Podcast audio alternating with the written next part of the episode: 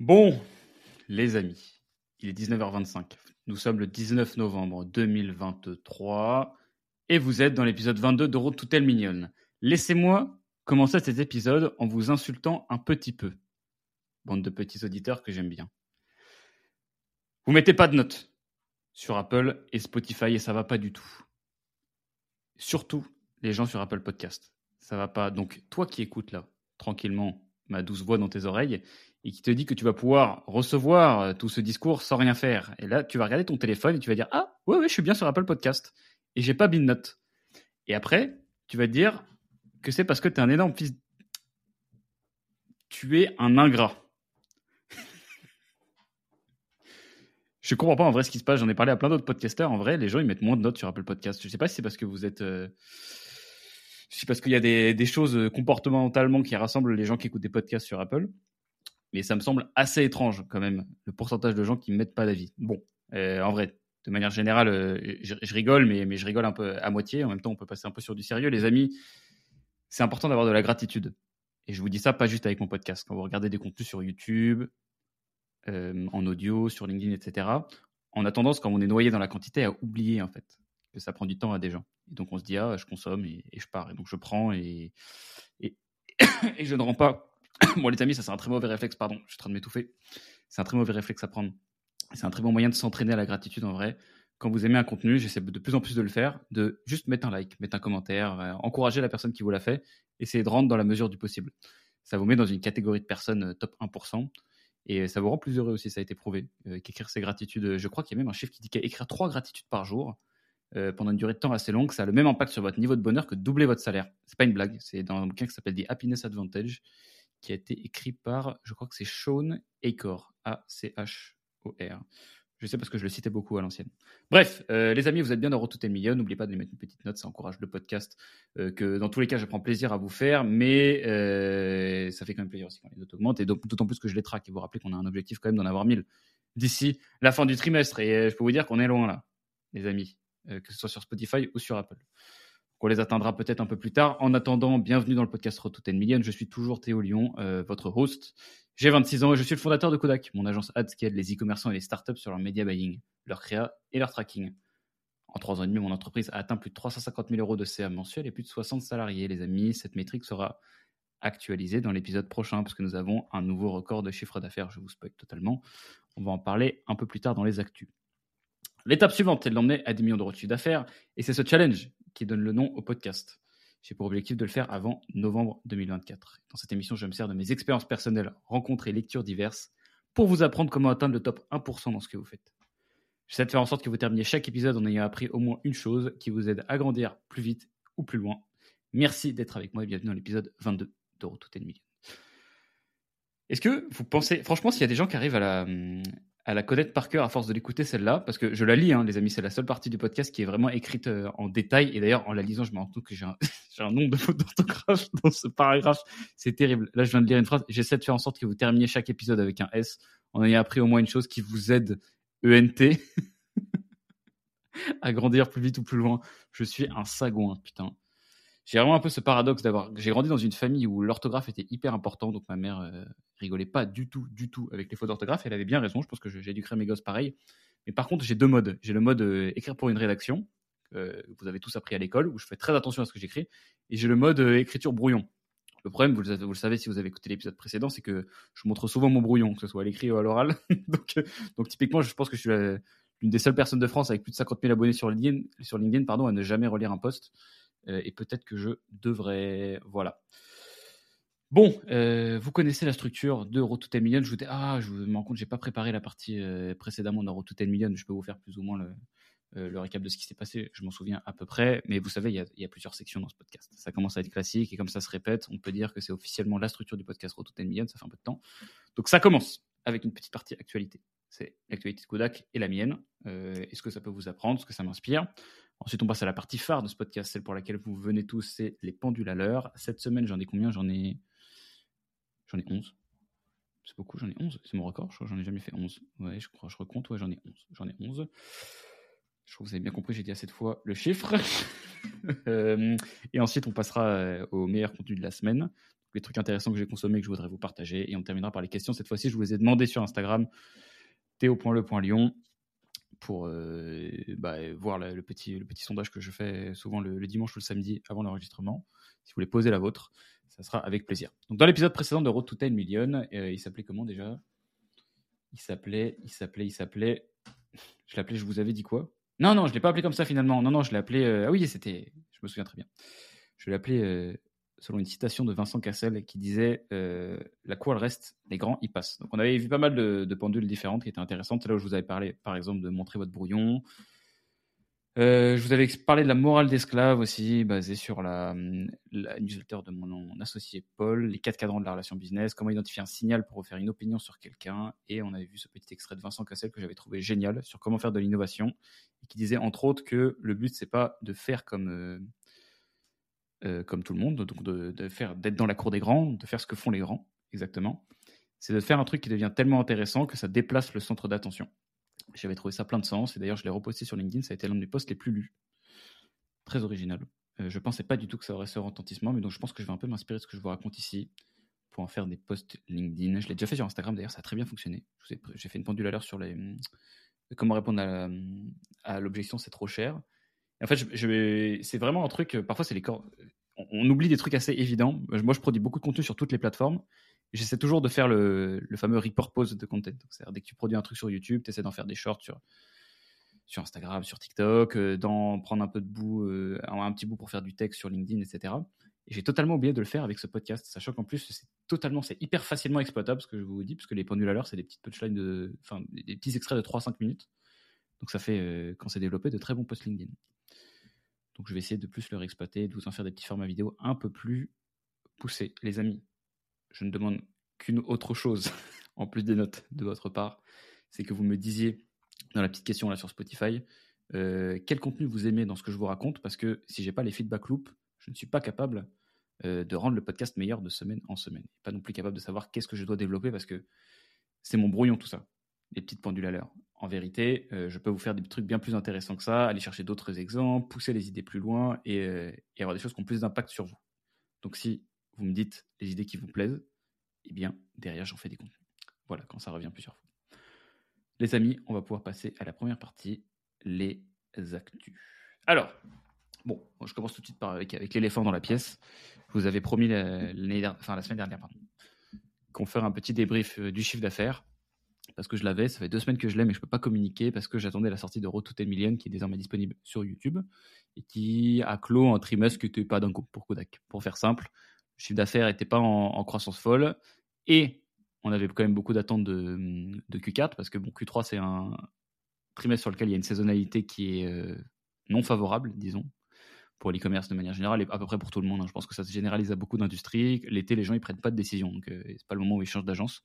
En septembre, ça s'était beaucoup activé. En octobre, ça l'a été aussi beaucoup. On avait quand même fait de la croissance. On fait plus de 20% par rapport à l'année dernière au Q3. Mais vous savez très bien qu'on ne peut pas dire qu'on est top 1% dans quelque chose. Enfin, vouloir être top 1% et faire 20% de croissance. Donc, c'est une situation dont je ne me satisfaisais absolument pas. Maintenant, qu'est-ce qui s'est passé au Q4 Eh bien, on a eu les premiers chiffres du premier mois de Q4 d'octobre et euh, nous avons fait une surperf. C'est-à-dire qu'on a fait notre record de chiffre d'affaires qui était avant, en fait, même, pas d'ailleurs à 350 000, je suis allé revérifier. Je crois que c'était 340. 342. Parce qu'il parfois, vous savez, il y a des, réajustements du, chiffre d'affaires, c'est-à-dire que tu découvres, ah tiens, bah, je, l'ai facturé sur euh, le mois d'avant, ou alors je l'ai facturé sur le mois d'après. Et donc, entre le moment où on m'annonce un chiffre d'affaires et le chiffre d'affaires définitif, il peut y avoir 5-10 euh, 000 euros de différence. Donc, au mois d'octobre, nous avons fait 407 000 euros de chiffre d'affaires. Et je vais vous donner un petit peu de détails euh, juste après avoir pris une petite gorgée d'eau qui vous permettra de laisser digérer ce montant que, enfin, dont je suis très content.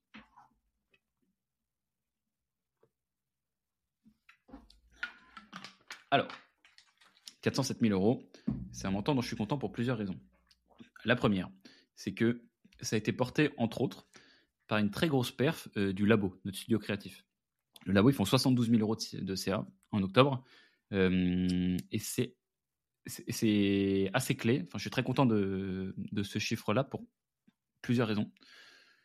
La première, c'est que vous savez que le labo, ça a été créé quasiment en même temps que Kudak, et pendant longtemps, en fait, les CA ont été attribués ensemble quand on a fait Road to 1 Million, le premier, en fait, on différenciait même pas la créa et, le média, on bossait tous ensemble. Donc, euh, quand on a fait Road to 1 Million, c'était les deux euh, cumulés. Et puis après, on a séparé, on a créé un branding. donc, c'est Guillaume hein, qui gère le labo. On a créé un branding séparé. Et, on a commencé en fait à compter le chiffre d'affaires en séparé du studio créatif. Donc là, il a fallu en fait refaire le retour 1 million, mais juste pour le labo. Et finalement, ils l'ont pas encore atteint, ce truc-là. Et donc ça ne saurait tarder. Et ça mettait un petit peu de temps parce que c'est très compliqué en fait. Mais de rien, je pense que vous, on sous-estime tous ce que c'est de, faire fonctionner une agence créative. Je pense que c'est, ça fait partie des agences les plus dures à rendre bien rentable la créa. Euh, pour plein de raisons, parce que c'est un peu compliqué d'avoir de la récurrence déjà. Et ensuite, si tu veux vraiment gagner de l'argent, il faut vendre très cher. Donc, euh, et donc, du coup, il faut avoir les compétences derrière qui te permettent de vendre très cher. C'est pour ça que les grosses agences fonctionnent bien, mais que c'est un sujet qui semble très accessible dès le début, mais c'est compliqué à scale. Donc, je suis très content parce que 72 000, euh, c'est un très bon chiffre, mais dedans, il y a énormément de recommandes clients de euh, récurrence, entre guillemets, et euh, il y a des contrats d'engagement, donc des contrats d'abonnement. Et ça, on est quasiment les seuls, euh, sur le marché français, je ne connais pas beaucoup, qui ont vraiment réussi à le craquer. Et c'est pour une raison principale, c'est qu'en fait, c'est le labo ne fait que de l'ADS, quasiment que de la créa Bon, ils font d'autres prestations, mais 80% du CA, c'est faire des pubs. Et ce qui a beaucoup de valeur dans les pubs, c'est l'itération. Et donc, c'est pour ça qu'on peut réussir à vendre de la récurrence, parce qu'on prend tous les outils de notre agence perf et on les met à disposition dans l'accompagnement créa. Et ça, c'était le truc qu'on voulait tester le, mois dernier.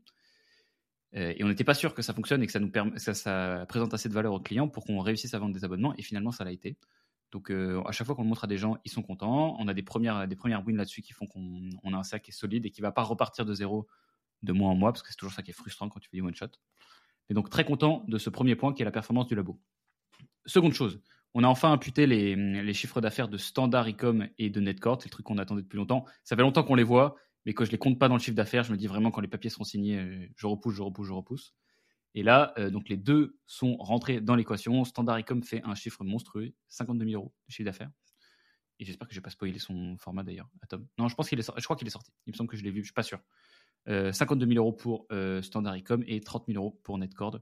Donc c'est une très belle perf, ça rajoute quasiment 80 000 balles en fait à, au CA Kodak.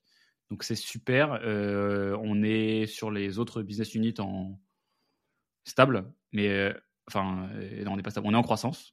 On est en croissance, on est surtout sur la perf, on est content quand même que ça reparte et on avait une dynamique qui était un peu de, stagnation et là ça fait deux mois de suite qu'on est en croissance. Donc c'est cool parce qu'on a trouvé un bon équilibre entre les signatures et le churn parce qu'on vend que de l'abonnement, vous savez, sur la perf. Linker fait un petit mois assez stable et ça va taper très très fort en novembre. on voit les chiffres. Donc j'ai hâte de pouvoir vous communiquer euh, ce chiffre-là aussi. Et le troisième point dont je suis fier, c'est qu'on a fait des énormes signatures. Donc il y a quelque chose qui n'est pas du tout imputé dans ce CA-là euh, d'octobre. C'est toutes les signatures qu'on a faites en octobre, et même toutes celles de septembre, mais qui commencent plus tard. On a signé énormément de contrats qui ont des dates de démarrage euh, repoussées, donc soit sur décembre, soit sur janvier. Et on fait des chiffres d'énormes ports. Je crois que c'est 300 000 euros qu'on a signé sur septembre et octobre. c'est monstrueux on fait, on fait les meilleurs mois sales euh, de l'histoire. Et euh, surtout, ce qui est rassurant, c'est qu'on les fait sur les taux de closing et pas juste sur le, volume qui augmente et qui ferait en fait artificiellement euh, augmenter les chiffres. On close mieux et toutes les semaines, on est meilleur. Donc voilà, je suis très content parce que tout est ouvert et ça fait plaisir parce que voilà, fallait s'accrocher.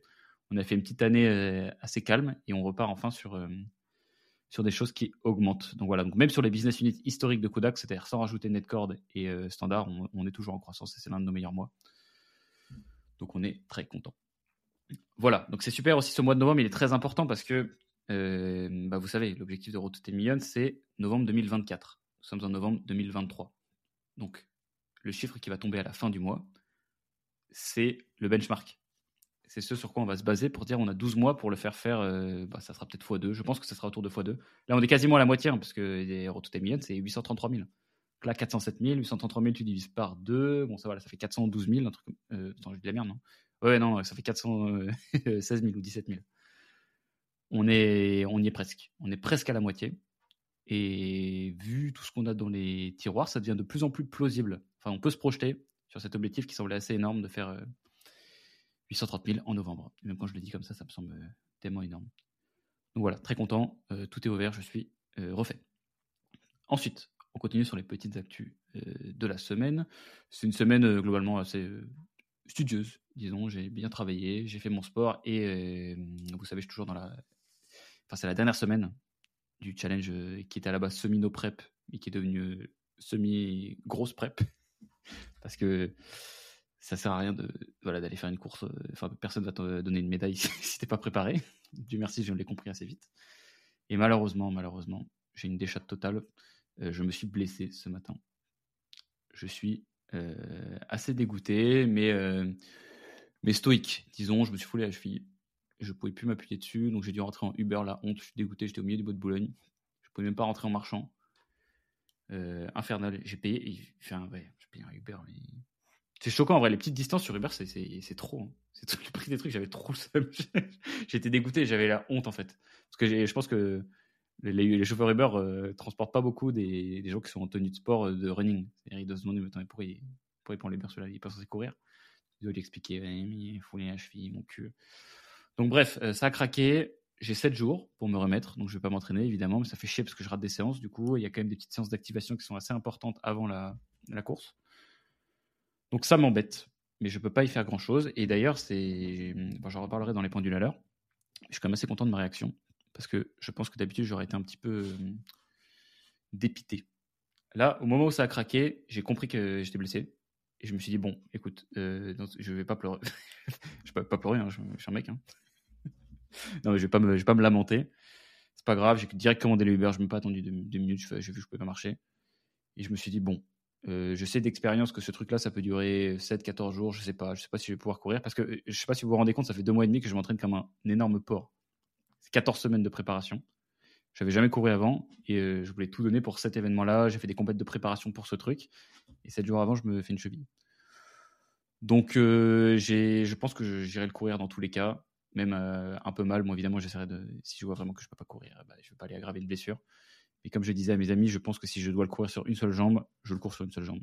Euh, et euh, je prends l'expérience et, on fera une perf plus tard. ce qui fait chier, c'est que, voilà, ça s'éloigne un petit peu de, de l'objectif de temps qu'on s'est fixé. Donc euh, il a pas mal évolué d'ailleurs mon objectif de temps. J'avais pas trop commis sur un truc. Il me semble que j'avais dit quelque chose annoncé vite fait dans un épisode précédent après ma grosse perf, enfin la perf dont j'étais content, disons. Pas une grosse perf, mais pour mon niveau c'était cool.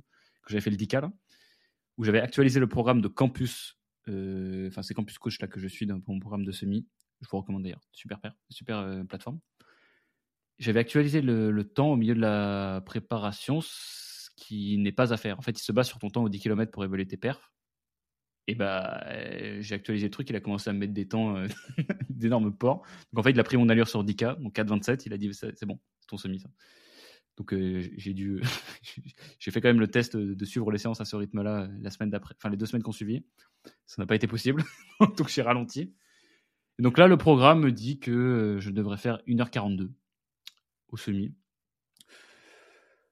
je vais être honnête, j'ai essayé d'ailleurs de me poser la question de quelle performance je serais content.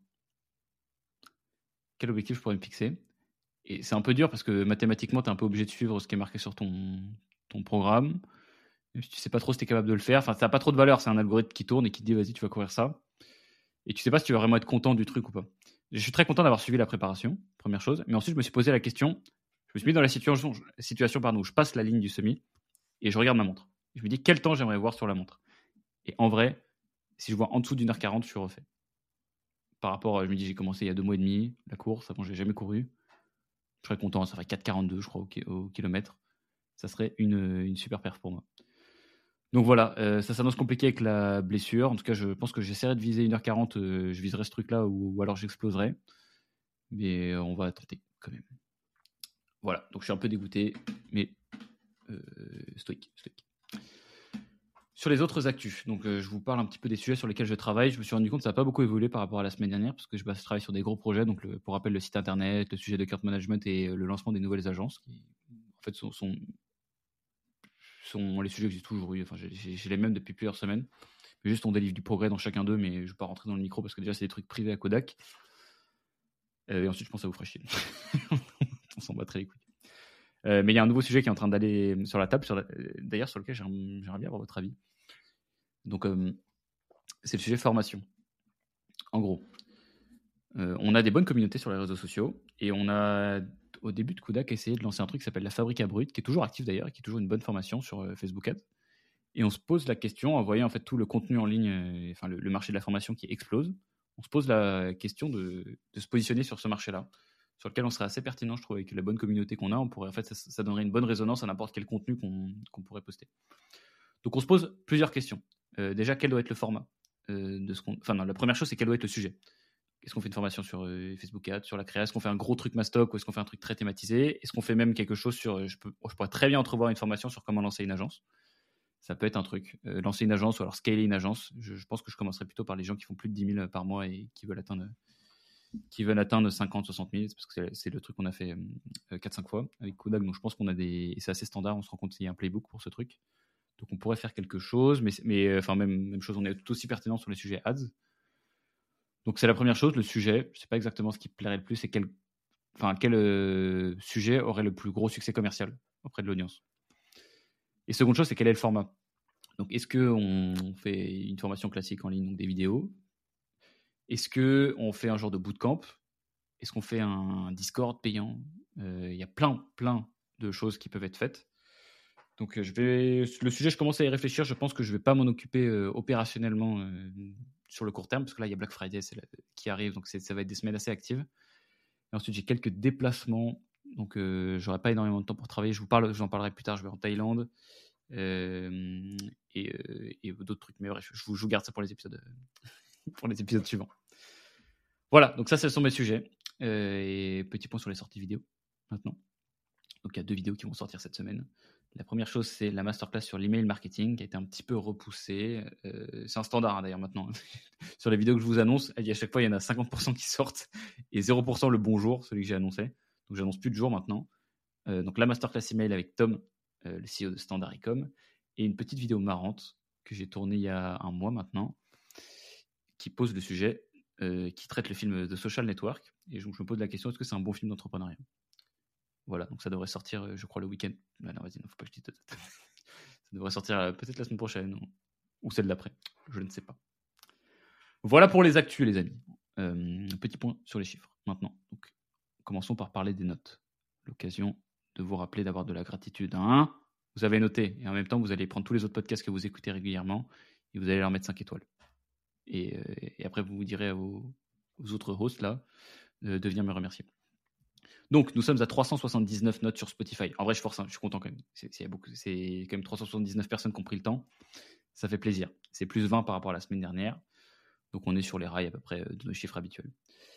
Euh, on en est 113 sur Apple Podcast. Et c'est pour ça que je vous ai fait ce petit message au démarrage, parce que c'était 104 la semaine dernière. Ça fait plus 9. Les amis, ces épisodes, de Retour million, ils sont écoutés par en moyenne 3000 personnes. Je crois 3500 d'ailleurs. L'épisode précédent, là, celui sur le million, il fait 4300 écoutes. Vous n'allez pas me dire que vous n'êtes pas capable. Parmi ces gens, il n'y a pas 50 euh, personnes qu'on peut trouver pour foutre une note. Pourquoi on est sur des chiffres de plus 20 Réveillez-vous. Et si vous avez mis une note, merci beaucoup. Vous faites partie des gens qui ont de la gratitude. Vous creusez l'écart. Bravo. Donc c'est le premier challenge, road to 1000 notes toujours, donc on a encore un peu de temps, mais, on est patient, comme à notre habitude.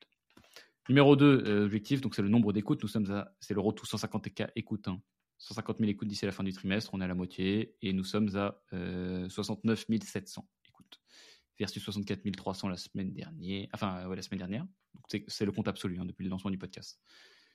Ce qui fait plus 5400 écoutes est une excellente semaine top 2, deuxième meilleure semaine de l'histoire du podcast. Mais de toute façon, on tape les records euh, toutes les semaines. Là, le podcast est vraiment en train de se faire recommander par Spotify. D'ailleurs, c'est marrant parce que dans Encore, euh, enfin Spotify for Podcasters, s'appelle comme ça maintenant. Je peux maintenant voir pas juste les écoutes, mais aussi les impressions Spotify. Donc, est-ce que mon podcast est poussé par Spotify? Et euh, il l'est de plus en plus. J'ai des, mm, courbes qui montent. Alors, je ne sais pas exactement où est-ce que ça se découvre un podcast. Je ne sais pas si vous m'avez découvert d'ailleurs par une recommandation Spotify, ça serait énorme. Je sais pas en fait où c'est. Est-ce que c'est dans l'écran d'accueil? Qui regarde l'écran d'accueil? Est-ce que c'est quand vous cherchez des podcasts? Je sais pas. J'ai vu que j'étais souvent en catégorie nouveauté. ça, fait 4 mois que je fais le podcast, 4-5 mois, mais bon, je me dis toujours en nouveauté. On va pas dire non, hein, dans la catégorie entrepreneuriat. Donc ça fait plaisir. Et le troisième euh, point chiffre, c'est sur euh, le classement dans la catégorie entrepreneuriat, sur lequel on a pour objectif d'être premier à un moment. Nous sommes actuellement 15e. Voilà. Pas, no comment. no comment. Voilà. Bon, c'est fini pour la partie actu. On va passer à votre partie préférée à tous, le moment que vous attendez toute votre semaine. C'est très marrant d'ailleurs parce que je vois des stories de gens qui, qui ont déjà écouté tous les podcasts plusieurs fois. Donc ça fait plaisir, je suis pas le seul à faire ça. les podcasts que j'aime bien, je les écoute deux, trois fois. Je pense que, je vous avais dit, hein, 10 000 pas. Je, pense que j'ai écouté chaque épisode trois fois, de la saison 1 au moins, pas la saison 2. en fait, euh, rapidement, quand vous avez un usage pour ces choses-là, donc soit vous allez courir, soit vous avez du transport et tout, ça, peut, ça peut rouler très, très, très, très, très vite. Et une saison de 40 épisodes d'une heure, donc 40 heures, ça se fait. si tu fais une heure de transport par, par jour, en un mois, tu, tu l'as bouffé, quoi. Tu la rebouffes, etc. Donc, n'hésitez pas à vous reconsommer les épisodes de Road to Je vois les chiffres qui augmentent d'ailleurs sur les épisodes même du début. Je, suis assez choqué. Donc, et appréciez aussi l'effort supplémentaire que j'y mets quand même parce que on, a, fait du chemin. Une petite gorgée, on passe sur euh, la première pendule. Déjà les nouveaux, est-ce que vous savez ce que c'est une pendule? À l'heure C'est une petite rubrique que j'appelle les anciens d'Itréens, euh, que j'appelle euh, rubrique empirisme. Donc ce ne sont pas des, théorèmes basés sur thèse, antithèse, prothèse là. Ce sont des observations euh, pratique qui donne lieu à des intuitions qui peut-être derrière euh, pourront donner lieu à des théories vraies ou fausses. En tout cas, dès que j'apprends des nouvelles choses sur chacune des pendules à l'heure que j'aurais pu partager dans les épisodes précédents, je viens actualiser ce savoir. Et le but, c'est juste de stimuler des idées un petit peu dans votre tête, de vous, ouvrir des portes qui permettent de vous, de vous positionner. Vous êtes d'accord, pas d'accord. Mais en tout cas, ce sont mes réflexions j'adore faire ça. Je, le, ferai même si je n'avais pas de podcast. Donc euh, je suis ravi de pouvoir vous le partager. Première pendule. Euh, est-ce que c'est ton meilleur travail?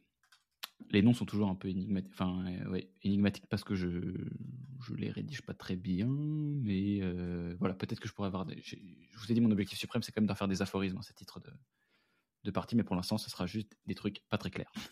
Bon, je vous explique. Cette semaine, je vais avoir un client, enfin un client, un prospect d'ailleurs. Je descends, je descends à Monaco c'est quelqu'un qui fait des. Je sais pas si je peux trop vous dire. Bref, j'ai un client monégasque, une, une, marque qui marche assez bien, qui est assez grosse et qui est sérieuse. Donc c'est un appel d'offres en physique. Et donc, euh, chose rare, c'est moi qui m'y rends et c'est moi qui vais pitcher. Donc nous, on a un petit process, je vous en avais déjà parlé, c'est sur les roadmaps. Donc nous, une roadmap, c'est une, restitution d'audit. C'est-à-dire qu'il y a une personne qui nous contacte en premier rendez-vous, nous dit ce qu'il veut, et ensuite on lui fait une restitution euh, d'audit. Donc on regarde son compte, on lui dit il faut que tu fasses ça, ça, ça, ça, etc on le projette un peu dans le futur, dans la collaboration, à quoi ça va ressembler, qu'est-ce qu'on pourrait apporter comme résultat, avec des chiffres et tout. D'habitude, c'est pas moi qui les présente. Moi, je suis juste là à une étape du process qu'on a beaucoup, beaucoup revu. Finalement, on est tombé sur une chose, je ne suis là que pour les répétitions. Donc les répétitions, c'est 30 minutes où on repasse sur les slides, je donne mon avis, etc. Donc euh, chaque semaine, j'en ai 3, 4, 5 selon le nombre de deals qu'on a en cours. Et je donne mon avis. La différence cette fois-ci, c'est que c'est moi qui vais présenter la roadmap. Et donc, on m'a euh, on, présenté un petit peu ce qu'on avait prévu de, de raconter, puisqu'on travaille à plusieurs dessus. Euh, et je, me suis pris à juger très différemment le contenu, ce que je voyais, parce que je m'imaginais en train de le, pitcher, les trucs que je voyais écrits. Donc il y a plein de choses que je laissais passer dans les autres maps en me disant bon, euh, c'est pas grave, d'ailleurs je sais même pas pourquoi. Et des phrases où je me disais mais, en fait jamais de la vie je vais dire un truc comme ça. Ou alors il faut améliorer telle partie. J'avais des standards qui étaient beaucoup plus élevés. Et je pense que la raison c'est que euh, ça a engagé mon ego. Euh, ça m'a activé le niveau d'exigence que j'ai pour moi-même et que j'ai pas forcément pour les autres tout le temps. Et donc du coup, j'ai jugé très différemment cette roadmap. Et je pense qu'il va en sortir quand même quelque chose qui est bien plus positif, enfin bien bien meilleur que, que le résultat des autres roadmaps. Parce que j'ai cette asymétrie-là, en fait, cette différence de, bah de, résultats, simplement de qui va présenter le truc, a fait que rien n'a été jugé pareil. Donc je me suis posé la question de pourquoi? Donc il y a une première raison, je pense. C'est que ce truc-là m'a mis. En fait, j'ai eu des standards plus élevés parce que ça m'a mis dans une situation où mon ego était engagé. C'est-à-dire que si il y a une recommandation qui n'est pas très précise dans une roadmap, un truc qui n'est pas très clair, deux slides qui s'enchaînent pas très bien, et que c'est pas moi qui les présente, je vais me dire bon bah je me concentre sur l'essentiel, euh, les grandes parties, et puis bah je fais comme je peux. Là, c'est mort. c'est moi qui moi qui vais le, présenter ce truc-là. Il n'y a pas de friction. C'est mort c'est mort. Je peux pas avoir un truc pas clair parce que je me vois en train de me faire exploser par un prospect parce qu'il pose une question sur un truc dont je savais que c'était pas clair. Et ça, c'est horrible. Quand tu sais qu'il y a une erreur dans un truc et que la personne pose la question que tu n'avais pas envie qu'elle pose, c'est horrible. Donc j'ai pris toutes ces putains d'erreurs, toutes les, les putains d'imprécisions, les petits trucs pas clairs, les démonstrations pas, pas abouties, et j'ai tout repris. Et donc ça a joué sur un de mes gros défauts, c'est que j'aime pas passer pour un con. Je déteste passer pour un idiot et arriver pas préparé quelque part, donc à faire perdre leur temps aux gens passer pour un mec pas pro. Voilà, c'est surtout ça. Passer pour quelqu'un de pas pro, c'est horrible. Je déteste, je déteste ça. Vraiment, ça me, ça me fout hors de moi. Il faut que je fasse très attention quand ça se produit parce que je deviens totalement irrationnel. Donc ça, c'est la première raison. Raison. Ce que vous pouvez en tirer vous, c'est euh, mettez-vous dans des situations. Je vous avais déjà parlé plein de fois de ça, mais mettez-vous dans des situations où vos défauts deviennent vos qualités. Donc là, ma défaut de faire enfin, mon défaut de euh, faire attention à la façon dont je serai jugé, Kodak serait jugé dans ce, dans ce call-là, enfin dans cette présentation-là, a fait que j'ai été beaucoup plus exigeant avec le rendu. Première chose. Seconde chose, je me suis rendu compte, et c'est là le nom de la pendule à l'heure et qui va prendre tout son sens, je me suis rendu compte que c'était pas notre meilleur travail, ce qu'on avait produit. Et j'ai trouvé que c'était une question qui était en fait très intéressante à poser et que tu peux te poser à toi-même. Parce que vous savez, c'est très très dur d'évaluer son travail. Les gens, ils disent tout le temps, euh, est-ce que tu as fait de ton mieux? Et si tu as fait ton mieux, c'est tranquille. Mais comment savoir si tu as vraiment fait de ton mieux? Euh, Eh bien, la question, c'est très simplement quand tu regardes ton, le résultat, tu te dis, est-ce que j'ai produit mon meilleur taf? Est-ce qu'il y a des choses que je peux améliorer? Si oui, bah, tu les améliores, ou alors tu t'acceptes que tu ne vas pas les améliorer. Sinon, alors malheureusement, pendant euh, le, jour J, tu vas pas recevoir des feedbacks intéressants parce que tu risques de recevoir des feedbacks sur des trucs que tu savais déjà. Alors, ça peut vous sembler assez con, mais je trouve que ça débloque plein de choses. Quand tu dis, tu sais que tu vas devoir présenter ton travail à quelqu'un et tu, et tu te dis, euh, en fait, quand tu dis c'est mon meilleur taf, t'engages ton ego. C'est une façon de commit. Tu mets ton tampon, bah, le tampon euh, individu, donc le tampon Théo. Ça, c'est mon meilleur travail. Je m'engage et je suis prêt à le défendre. Et si t'es pas à l'aise de défendre ton truc, ça veut dire que tu n'as pas fait ton meilleur travail. Et c'est comme ça que tu sais si tu as donné le meilleur de toi-même. Il faut que tu fasses le meilleur truc que tu puisses faire, et sinon tu le rends pas, simplement. Ou alors tu dis que tu n'as pas fait le meilleur truc et t'expliques pourquoi, bref, enfin tu as compris. Euh, et donc euh, une, petite, une petite astuce aussi sur comment créer du bon travail, comment faire du bon travail, comment être sûr que ce soit notre meilleur taf, eh bien euh, il faut prendre tout ce que vous avez fait il faut essayer de le, détruire, le détruire logiquement. Vous savez, une idée devient solide qu'on a essayé de la, briser et qu'elle a résisté à l'épreuve de l'objection, du doute. C'est le doute cartésien, c'est comme ça. ça vient de là, cette idée-là, mais c'est très intéressant. C'est comme la sécurité informatique. Hein. vous savez, quand on veut savoir si une, boîte est, fiable, donc elle n'a pas de fuite, eh bien, on prend les meilleurs hackers du monde et on leur dit bah, écoutez, essayez de vous frayer un chemin jusqu'aux données sensibles. C'est pour ça que c'est très intéressant d'avoir des gens intelligents. La, qualité intelligence, donc euh, vraiment les personnes qui savent réfléchir, mettre en lien les trucs, trouver les failles dans les démonstrations, c'est pour ça que c'est très intéressant, parce que c'est des gens qui trouvent des très bonnes objections. En fait, ils rendent les idées solides en trouvant leurs failles. Et donc là, vous comprenez, si vous avez suivi un peu les épisodes précédents et vous connaissez un peu ma façon de penser, que ce genre de qualité de travail n'est pas accessible aux gens qui ont un ego mal placé. Ils ne pourront jamais avoir une idée solide parce qu'ils ont trop peur du feedback, même en répétition, même sur le brouillon, ils ont trop peur de montrer leur travail. C'est aussi pour ça que les gens qui disent Ah, j'ai une idée de start-up, mais euh, j'en parle à personne. Eh bien, ces gens-là acceptent que leur idée sera moins quali que les gens qui en parlent à tout le monde, qui reçoivent du feedback de tous. Donc, mon conseil, c'est de vous demander, quand vous produisez quelque chose, est-ce que je suis prêt à engager mon ego, à dire haut et fort, c'est moi qui l'ai fait? Et sinon, je retourne travailler. Et vous savez que c'est le sous-jacent. La raison pour laquelle les gens font confiance à Kodak et ont envie de travailler avec nous, c'est parce que je suis sur YouTube tous les jours en disant voici mon travail. Regardez le fruit de mon travail en est 60. Je suis fier de ce truc-là. Plein de trucs qui peuvent être améliorés, mais j'en suis fier. Et ben, les gens, ils voient que j'ai confiance dans mon truc, et du coup, ils ont envie de me contacter. C'est aussi simple que ça. Il faut commit, les amis.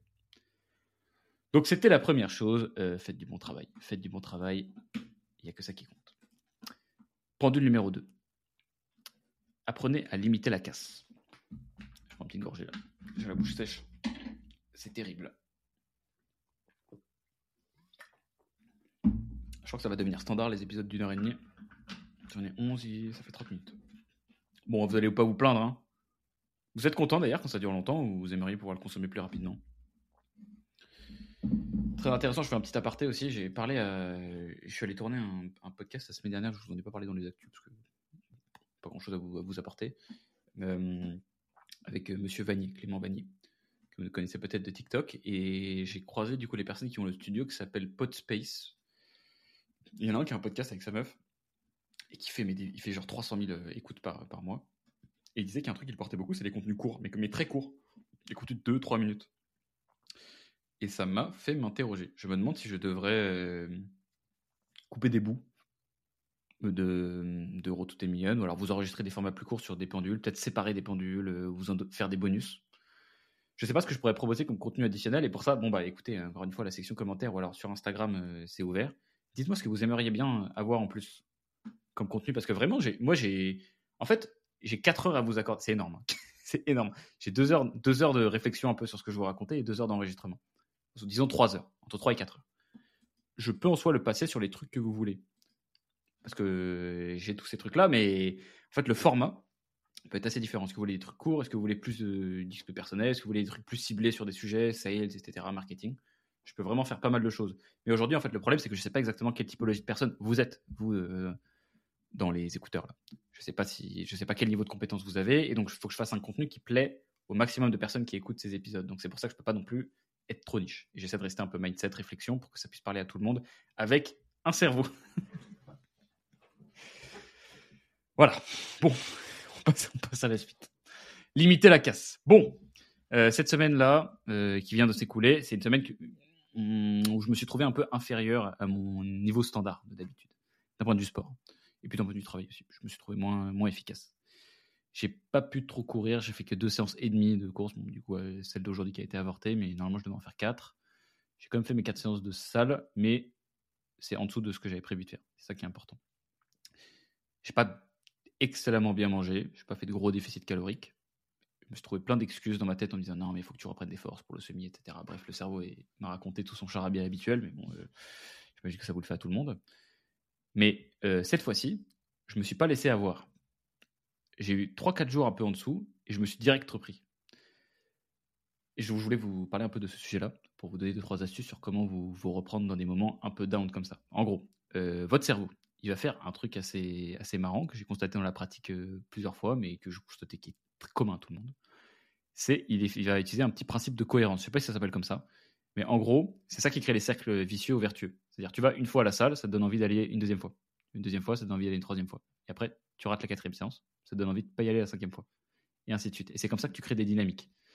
Euh, tu crées des trajectoires. Donc vous savez, je vous avais parlé, ça c'est pour les anciens, si vous avez écouté tous les épisodes, c'est le coefficient directeur des gens.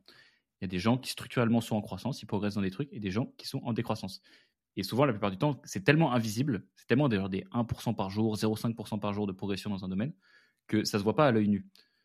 Euh, c'est que en, côtoyant les gens depuis longtemps que tu es capable de voir ça. C'est pour ça que le momentum, c'est hyper important. Le momentum, c'est en gros, c'est l'énergie que tu as réussi à catalyser sur un moment donné. Donc, est-ce que tu es, dans... est dans une bonne dynamique? Pour une startup, c'est hyper, hyper, hyper important. Quand tu as de la hype, quand tout monte, c'est là où il faut capitaliser comme un port. Ben là, c'est la même chose. Quand vous allez trois, enfin, vous êtes tapé une déterre euh, au nouvel an, par exemple, ou à la rentrée, euh, enfin, donc pour, la, nouvelle année, vous avez pris les bonnes résolutions, vous êtes tapé une déterre, c'est ce moment-là où il faut apprendre euh, la discipline, les habitudes, etc. Parce que vous avez une motivation qui arrive une fois dans l'année, il faut capitaliser dessus. C'est pour ça que moi, je suis pas forcément un ennemi des bonnes résolutions ou des motivations, des inspirations, etc. Soudaines. Je suis pas un ennemi parce que je trouve que c'est des moteurs qui te permettent d'ailleurs de découvrir ce que ça coûte de vraiment tenir quelque chose sur le long terme. Et donc on rigole beaucoup hein, de tous les gens qui commencent des choses dans ces périodes-là et qui les abandonnent très vite. Mais ces personnes-là, c'est parce qu'elles pensent, et tous les ans elles refont la même chose, elles pensent que c'est la motivation qui va leur permettre de tenir. Donc la motivation, parfois, ça peut durer 2, 3, 4 semaines. Et ça finit toujours par se tarir, si ça n'est pas suivi de discipline. Et la discipline finit toujours par se tarir, parce que euh, c'est la force de volonté. Il y a un nombre limité de, de, points dans la journée pour l'utiliser, si elle ne devient pas une habitude. Et les habitudes finissent toujours par se tarir si elles ne deviennent pas euh, identitaires. Enfin, donc ça veut dire que à la fin, vous n'avez même plus besoin d'habitude, vous allez au truc parce que c'est votre personnalité. Euh, pourquoi je vous parlais de ça? C'est parce que du coup, quand vous mangez pas bien, quand vous ratez une séance, votre cerveau vous dit Eh, gros, c'est mort. Donc, qui t'a abandonné, fais le bien. Comment un petit Uber T'as pas besoin d'y aller demain à la salle, tu reprendras la semaine prochaine, t'inquiète. Là, franchement, la semaine elle est finie, t'as raté ton objectif, abandonne, laisse tomber la semaine. Eh bien, les amis, dites-vous que quand vous avez ce cas-là, qui arrive à tout le monde, c'est là où les champions sont faits. 90, euh, 90, allez, je dire 90, mais j'en sais rien. Hein, vous savez, c'est des, intuitions, tout ça. J'ai l'impression qu'il y a une grande partie des gens, en tout cas, c'est sûr que c'est une majorité, parce que c'est la solution facile. Et eh bien, ils abandonnent. Ils se ramollissent un petit peu, et puis se ramollissent une semaine, puis se ramollissent encore plus la semaine d'après, etc. Et il y a des gens, ça fait 10 ans, qui se ramollissent toujours un peu plus chaque semaine. C'est catastrophique et ça peut arriver très, très, très vite parce que c'est latent. Et donc, il y a une phrase que moi j'ai beaucoup aimée qui m'a bien marqué, c'est Don't let a bad day turn into a bad week. Donc ne laisse pas un mauvais jour euh, se transformer en une mauvaise semaine. Et donc pour ça, et on va reboucler sur, euh, sur la pendule à l'heure qui s'appelle limiter la casse, il faut, passer, il faut apprendre à passer parfois en mode survie ou en mode limitation de la casse. Euh, et donc le premier objectif, donc vous passiez, alors reprenons les choses dans l'ordre. Vous avez pour objectif d'aller par exemple 4 fois à la salle par semaine, et là vous vous rendez compte, vous avez raté une, deux, trois séances. Là, votre objectif, vous savez que votre semaine, elle est, elle est foutue. Votre objectif, elle est pas, il n'est pas de. En fait, il faut pas juger ce que vous faites par rapport à votre objectif de 4 séances, qu'il est mort, votre objectif de 4 séances. Là, ce qu'il faut vous dire, c'est l'objectif, c'est de ne pas abandonner. Donc, vous passez en mode limitation de la casse. Je vois que je suis en train de, glisser. Il faut absolument que je ne perde pas l'adhérence. Donc, le but, c'est de s'accrocher. Tu t'accroches, tu t'accroches, tu t'accroches, et la motivation, elle va revenir. Ça va repartir, tu vas partir la semaine d'après, et tu vas tenir. Et si tu tiens cette phase-là, qui est hyper dure, et qui nécessite de rassembler un peu toute sa force de volonté sur un moment, eh bien, tu peux continuer ta route là où 90% des gens s'arrêtent. Et ça, c'est une phase hyper importante qui est euh, la marque des grands artistes, des grands champions. Ce qu'il faut bien comprendre, c'est que souvent, ce qui crée les, échecs sur le long terme, ce n'est pas une, erreur. C'est l'erreur qui suit l'erreur. C'est la réaction stupide qui suit la réaction stupide. Et donc, il faut toujours poser la question de compte tenu de la réalité de la situation actuelle, donc où j'en suis. Je suis un mec qui n'est pas allé à la salle, qui a raté ses trois dernières séances de salle. Quelle est la meilleure action à prendre? Bah, La meilleure action à prendre, c'est de te dire bah, il faut que je réapprenne à aller à la salle. Donc, j'ai pointé mon cul une fois. C'est tout. Et une fois, c'est mieux que zéro fois. Et deux fois, c'est mieux qu'une fois. Et ensuite, vous allez reconstruire, mais vous acceptez, il faut accepter le putain de point de départ. le point de départ, il est mouvant. Vous avez déjà fait une pendule à l'heure là-dessus. Euh, acceptez que parfois, vous redescendez d'un niveau. La croissance, n'est pas linéaire.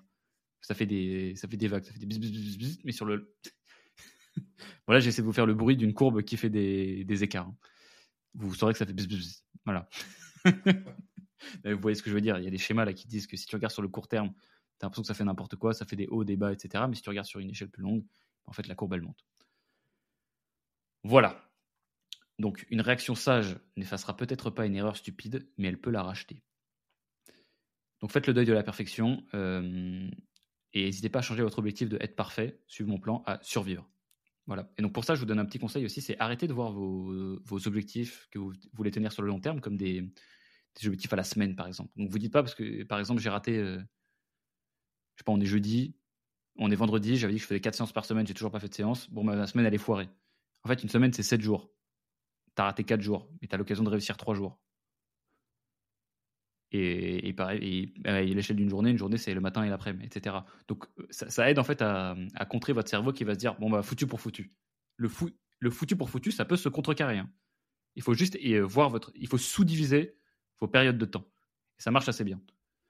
Voilà, pour éviter de se dire, bah, j'ai foiré ma journée ou j'ai foiré ma semaine. Non, ça, ça n'existe pas en fait. Euh, on, s'en branle en fait. Sur le long terme, avoir réussi à sauver 2-3 jours à chaque fois, enfin, avoir été juste 30% meilleur, 20-30% meilleur, à chaque fois que tu as eu des baisses de motivation, ça fait des différences monumentales. Vous le savez très bien, c'est les intérêts composés.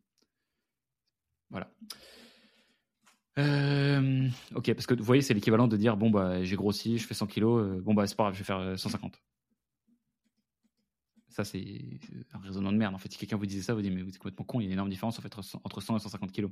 Là, c'est la même chose. Il y a une énorme différence entre zéro séance et une séance de sport par semaine. Voilà, vous avez compris la, démonstration. Donc, apprenez à limiter la casse. Tout le monde doit passer par là et croyez pas que ça arrive qu'à vous. Ça arrive à tout le monde. Alors, point du numéro 3. Être heureux pour les autres. Bon, petite réflexion, je me souviens plus ce qui me l'a inspiré celle-là, mais je l'avais noté dans mes notes. Je me suis rendu compte euh, que je pense qu'une des plus grosses preuves d'amour ou d'amitié que tu peux faire à quelqu'un, c'est d'arriver à être heureux pour lui. Euh, pourquoi j'ai trouvé ça stylé? C'est parce que je trouve que ça montre des gens qui ont été capables de se détacher de ce qu'ils avaient dans leur tête, le pouvoir de comparaison, de se dire c'est pas parce qu'une personne est heureuse que ça m'empêche moi d'être heureux. Et souvent, ce qui va se passer, c'est quand on a beaucoup de mal en fait à être aussi content pour les autres qu'on l'est pour nous. Je crois que ça avait un nom d'ailleurs. Il me semble que c'est Osama qui m'en avait parlé. Il m'a dit que ça s'appelait genre la perspiration, un truc comme ça. La pers... Je sais sais plus comment ça s'appelle. Euh, c'est pas de l'empathie, mais c'est en fait le fait d'être profondément heureux pour les autres. C'est une qualité en fait qui qui démontre beaucoup d'altruisme et qui est très rare et qui nécessite en fait de absolument pas se comparer. Quand quelqu'un te dit, parce que tout le monde a ça dans une certaine mesure, quand quelqu'un te dit accomplit un truc un peu stylé, bon d'abord tu es content, tu le félicites, etc. Parce que c'est mal poli de pas le féliciter, et après tu te dis oh, putain il a fait ça, moi j'ai rien fait. Et ton, le cerveau est construit comme ça, c'est normal. Euh, et donc les gens qui sont capables finalement d'être très heureux pour les autres, souvent ça témoigne d'une énorme confiance en soi. Je trouve ça très stylé, une énorme estime de soi qui est totalement indépendante de ce qui se passe autour. Et je, moi, c'est un sujet sur lequel j'ai pas été. J'ai encore du progrès à faire, je pense, là-dessus, parce que j'ai un peu moins. L'ego du fondateur, ça, c'est un truc qui, qui existe. J'ai toujours un peu le, la double réaction de quand j'ai un, pote qui fait un truc stylé. Je suis content pour lui. Euh, et ça me bouge le cul, en fait, en même temps. Donc, c'est cool, ça a un impact positif sur moi. Et j'y arrive de mieux en mieux, les amis. Et euh, il y a petite note là-dessus d'ailleurs, les gens qui sont contents pour toi, ils disent pas je suis content pour toi. Hein. ils, ils, vivent la victoire comme, comme, la, comme la leur. Ça, c'est assez rare. Et c'est là où vous pouvez tous vous rendre compte que vous avez au moins, enfin, j'espère pour vous, au moins une personne qui, qui est systématiquement heureuse, heureux ou heureux pour vous, euh, heureux ou heureuse pour vous quand vous dites vous avez un truc stylé, c'est votre daronne. Parce que moi, c'est ma daronne. Euh, et c'est parce que voilà, ça montre de l'amour inconditionnel, vraiment la volonté que quelqu'un aille bien et désintéressé. Voilà, parfois aux au dépens de, de soi-même. Voilà. c'est pas une leçon d'entrepreneuriat du tout. Mais je trouve ça très stylé. Moi, franchement, si vous arrivez vraiment à être heureux pour les autres, eh bien bravo. Je trouve que ça fait de vous une personne assez, assez ouf. Voilà. Et donc, pour, pour ça, le, moi, ce qui m'a aidé un peu à être de plus en plus heureux pour les autres, c'est de me mettre dans des situations de célébrer avec les potes. C'est-à-dire que même si parfois, tu n'as pas forcément un, élan de joie quand quelqu'un t'annonce une nouvelle stylée, essaie de, euh, de te mettre dans des situations où tu peux célébrer. Parce que c'est comme euh, pour être heureux, parfois, tu enfin, les gens qui sont heureux sourient. Et parfois, sourire, ça peut aussi t'améliorer ton niveau de bonheur. Ça a été prouvé, ça. Je connais pas l'étude, mais, mais ça marche vraiment. De sourire et de pas, pas tirer la gueule, ça marche assez bien. Je me souviens d'une vidéo de. Eric Flag le faisait beaucoup pendant son, son marathon. Et je trouve que c'est assez flagrant chez lui. C'est qu'il positive. c'est un, peu, un peu cliché le positivisme, mais en tout cas, c'est mieux que de, que tirer la grimace. Et quand t'as mal, sourire, je suis sûr que ça te donne un petit peu de courage supplémentaire. Donc en fait, si tu veux célébrer avec les gens, mets-toi dans une situation où ils célèbrent euh, encourage-les, même si parfois c'est pas les premiers trucs que tu penses. Euh, et voilà, et oublie pas de, dire quand tu es content pour les gens, parce que souvent aussi les gens pensent tout ça, mais ils le disent pas. Voilà. Bon, c'était la pendule numéro 3, un peu différente de d'habitude, mais j'ai. Enfin, bref, être performant, c'est avant tout être une bonne personne. Je trouve que ça, ça fait des gens. Ça fait de quelqu'un une bonne personne. Voilà. On abrège, on passe à celle d'après. J'ai du mal à conclure sur celle-là. Bon, euh, la pendule numéro 4 s'appelle Quelle partie de moi? Point d'interrogation. Encore une fois, très énigmatique. Ça me semblait plus clair quand je l'ai écrit, mais vous inquiétez pas, ça pour le coup, vous allez comprendre assez facilement avec vos gros cerveaux d'auditeurs et de tout milliers. Bon, les amis, la semaine dernière, il y a des fois où j'ai pas couru. Il y a un moment où je devais aller courir, je ne pas allé courir. C'est aussi simple que ça. Et donc, tu as des petites voix dans ta tête qui commencent à te dire mais c'est pas grave. franchement, repose-toi un peu, on n'est pas si loin du semi, mais ce qui est important, c'est d'arriver à reposer au semi, repose-toi. Alors que c'est pas ce qui est marqué dans le plan. Et dans cette petite voix, euh, il y a un gros discours sur Internet qui dit euh, que la clé du bonheur, etc. en fait, il faut s'écouter, les gens ne s'écoutent plus. Bon, le problème, les amis, c'est que cette explication, elle est incomplète. Parce que dans ce petit exemple, euh, je vous assure que mon cerveau, il était très très clair, il n'y avait pas d'ambiguïté, il avait envie que j'y aille pas. Il avait aussi envie d'ouvrir Uber Eats commander un petit truc. Puis après, de rien foutre et, de se reposer. Donc malheureusement, c'est assez incomplet comme conseil. Il faut s'écouter. Et j'avais reçu un très bon conseil il fut un temps. La première fois que j'avais essayé de suivre un, programme de fitness un peu, j'ai appris un programme en ligne dans lequel il y avait une phrase, que une métaphore que j'avais trouvé cool, que je vais vous expliquer juste après, mais qui invitait à, se poser la question de, autrement. C'est de te dire, quand tu as une petite voix dans ta tête ou tu as une, une, envie de faire quelque chose, que tu écoutes quelque chose, tu vas te demander, au lieu de te demander est-ce que, est-ce que je le pense, est-ce que je suis en train est-ce que je devrais m'écouter, et plutôt tu vas te demander quelle partie de moi pense ça? Et donc pour ça, il y avait la petite métaphore qui disait que dans chaque personne, chaque être humain, il y a deux loups qui combattent. Euh, le loup discipliné et le loup flemmard, pour simplifier. Hein, c'est probablement mieux expliqué dans cette métaphore. Et, et la question, c'est lequel gagne? Et la réponse, elle est très simple. Celui qui gagne, c'est celui que tu nourris. Celui à qui tu donnes à manger. Donc les amis, au jour le jour, vous avez le choix. Dans chacune de vos décisions, de nourrir le, loup flemmard ou le loup discipliné, le loup qui a envie d'accomplir des trucs. Et donc ce qu'il faut bien dire, c'est quand vous avez cette petite voix qui vous... Enfin ce qu'il faut bien réaliser, pardon, c'est que quand vous avez cette petite voix qui vient dans votre tête et qui vous dit bah, arrête mon frère, tranquille, calme-toi, pourquoi tu fais tout ça, tu déjà bien, as déjà bien bossé, quelle partie de vous est en train de s'exprimer? Est-ce que c'est la personne qui a envie d'accomplir des grandes choses ou est-ce que c'est la personne qui, est, qui, a envie de... qui est un flemmard? La tendance naturelle qu'ont, les, qu'ont tous les gens et qui est absolument normal. Et après, tu peux prendre ta décision en ton âme et conscience et tu sais quel loup tu auras nourri. dans cette situation-là, j'ai nourri le mauvais loup. Mais ce qui est important, c'est de pas oublier de donner à manger à celui d'après. Parce que si tu en affames un, et ben après, il, il, fait plus long feu. Et c'est aussi pour ça d'ailleurs que les gens, ils sont aussi accros sur des petits trucs, genre les douches froides, ou refaire son lit le matin, ranger sa chambre et tout. C'est parce que ça, c'est des petites façons de nourrir le loup discipliné. Et quand tu lui donnes un peu à manger, bam, bah, il a plus bouffé que le loup d'en face.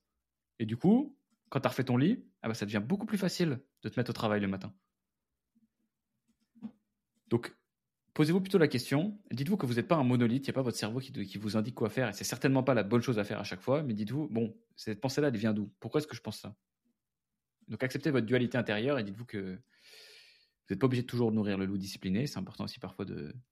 Euh, parce qu'il fait quand même partie de vous, hein, cet autre loup. C'est important parfois quand même aussi de, de calmer le jeu, parce que c'est très épuisant de toujours être dans la, surperformance.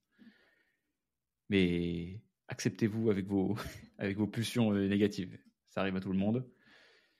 Tout le monde doit les gérer. Donc, votre, ce qui est important, c'est juste de, de livrer des petites victoires, donc de nourrir euh, régulièrement le, loup discipliné pour qu'ensuite il puisse, euh, puisse accomplir des grandes choses. Voilà, les amis. Point numéro 5. L'after-foot, c'est après le foot. Bon, vous l'avez compris, j'aurais pas de podcast comme ça si j'aimais pas réfléchir.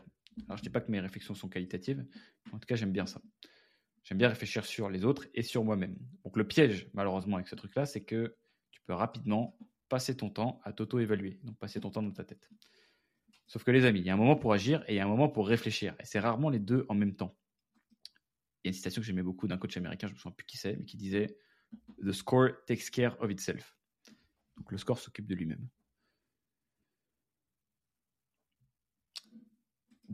C'est un dilemme qui est qui n'est pas si facile à résoudre, c'est à quel moment est-ce que je dois être dans l'autocritique et à quel moment est-ce que je dois être présent dans le moment?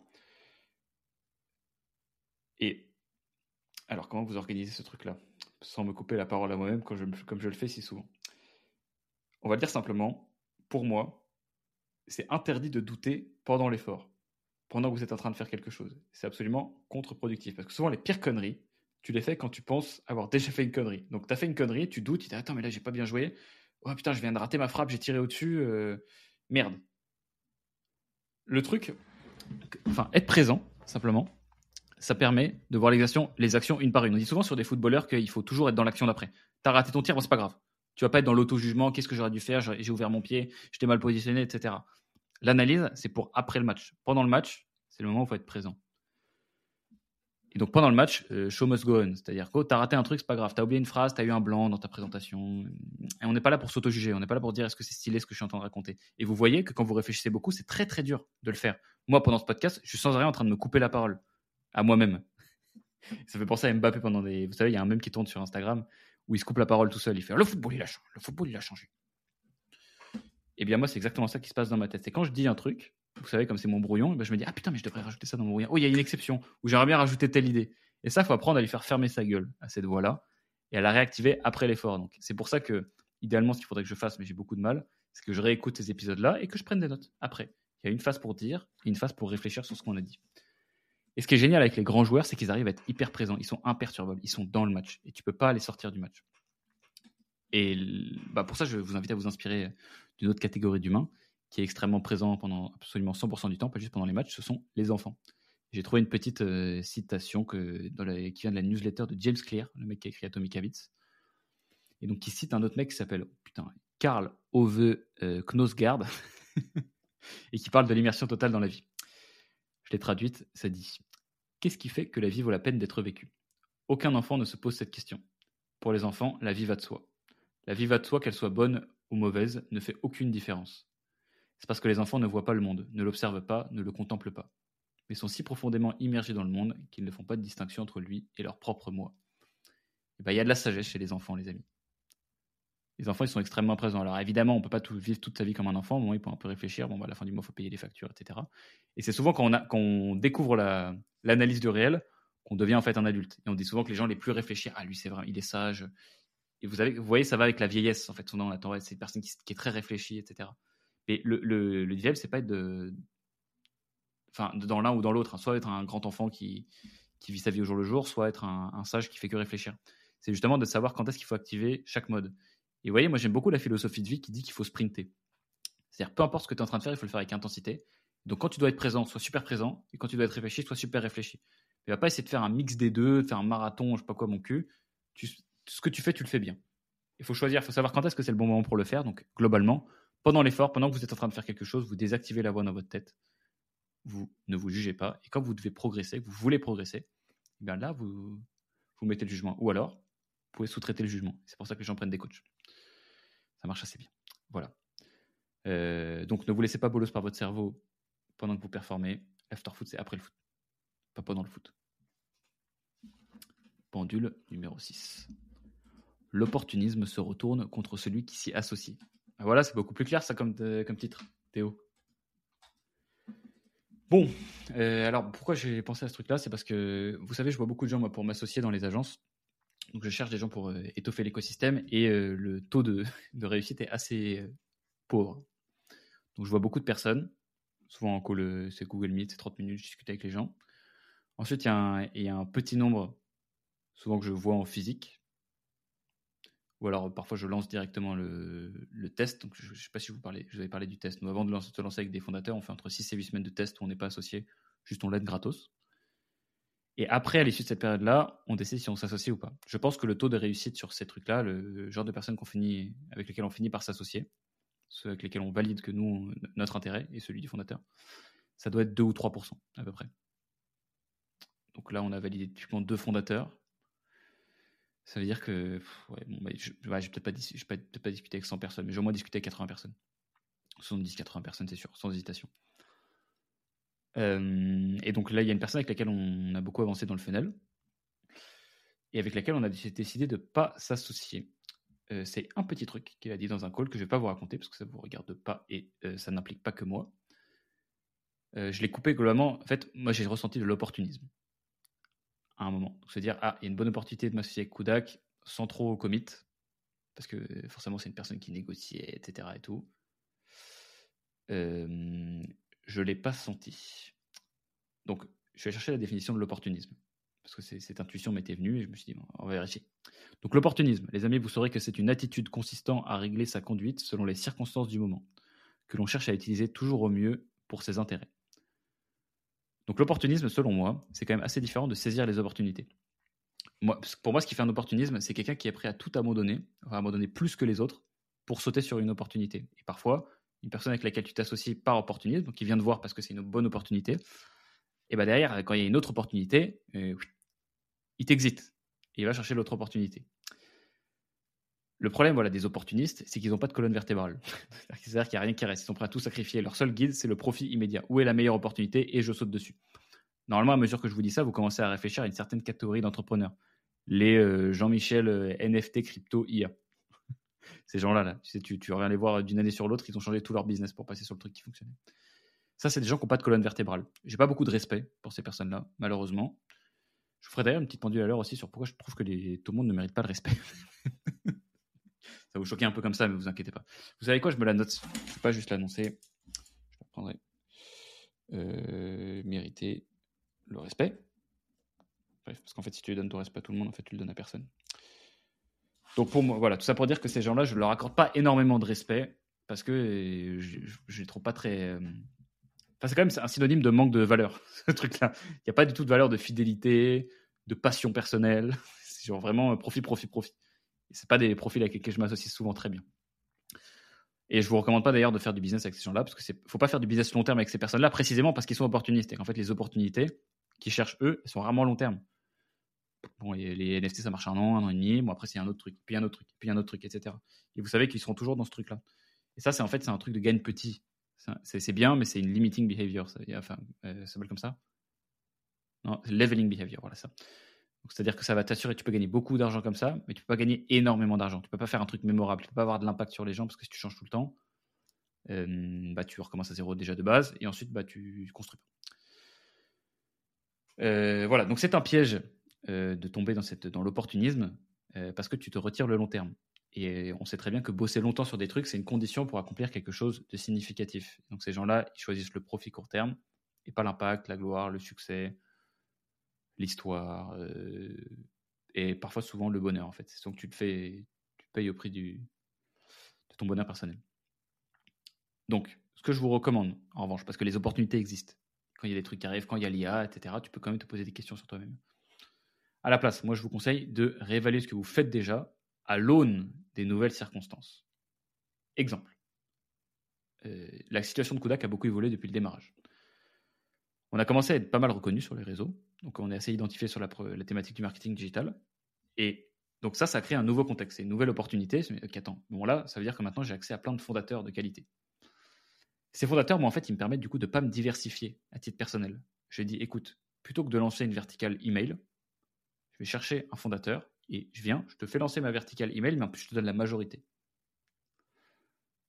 Et ce truc-là, c'est en fait, pourquoi est-ce qu'on lance cet écosystème et pourquoi est-ce que je pense qu'il n'y a que nous qui pouvons le faire fonctionner comme ça, en partant du, bas, c'est-à-dire en prenant des, super freelances et en les aidant à structurer des agences C'est parce qu'on a cet asset-là, la communauté, la marque et tout, etc., que les autres agences n'ont pas. Et du coup, ils sont obligés de faire des rachats de trucs plus importants qui, du coup, diluent leur culture et fait que toutes les agences finissent à peu près la même chose. C'est un truc aseptisé. Ou ça. bref, je pourrais partir des heures, mais bref, un truc qui est désaligné, sans culture, où les gens, ils s'éclatent pas de ouf. Je pense que ça peut fonctionner avec nos assets-là. Donc pour moi, c'était la meilleure façon de saisir cette nouvelle opportunité qui était présentée là-dessus, qui n'était pas forcément une opportunité de marché, mais j'aurais pu le reprendre avec l'IA. Typiquement, je ne me suis pas beaucoup posé la question de comment, comment prendre avantage de l'intelligence artificielle pour Kodak. Euh, et, je le ferai quand ce sera un cas de nécessité. En attendant, moi je, moi, je déteste les modes. J'essaie vraiment de faire très, très, très attention à pas aller vers l'objet brillant, à souffrir le moins possible de FOMO, parce que je l'ai fait dans le passé. Et Dieu merci, j'ai perdu beaucoup d'argent en crypto. enfin, beaucoup d'argent à, mon échelle. Je vous ai raconté, j'ai perdu à peu près 20 000 euros hein, sur des investissements euh, très mal renseignés. donc, maintenant, ça m'a vacciné. Ça m'a, c'était le montant de la leçon que je méritais et la leçon euh, m'a coûté mon gros défaut. Voilà. Donc faites attention à l'opportunisme, les amis. C'était la pendule numéro 6. Numéro 7. Everybody is great when they are not tired. Avec cet accent français du mec qui en fait sait parler anglais. Je l'avais déjà expliqué. Hein. Quand vous parlez anglais, prenez un accent français toujours.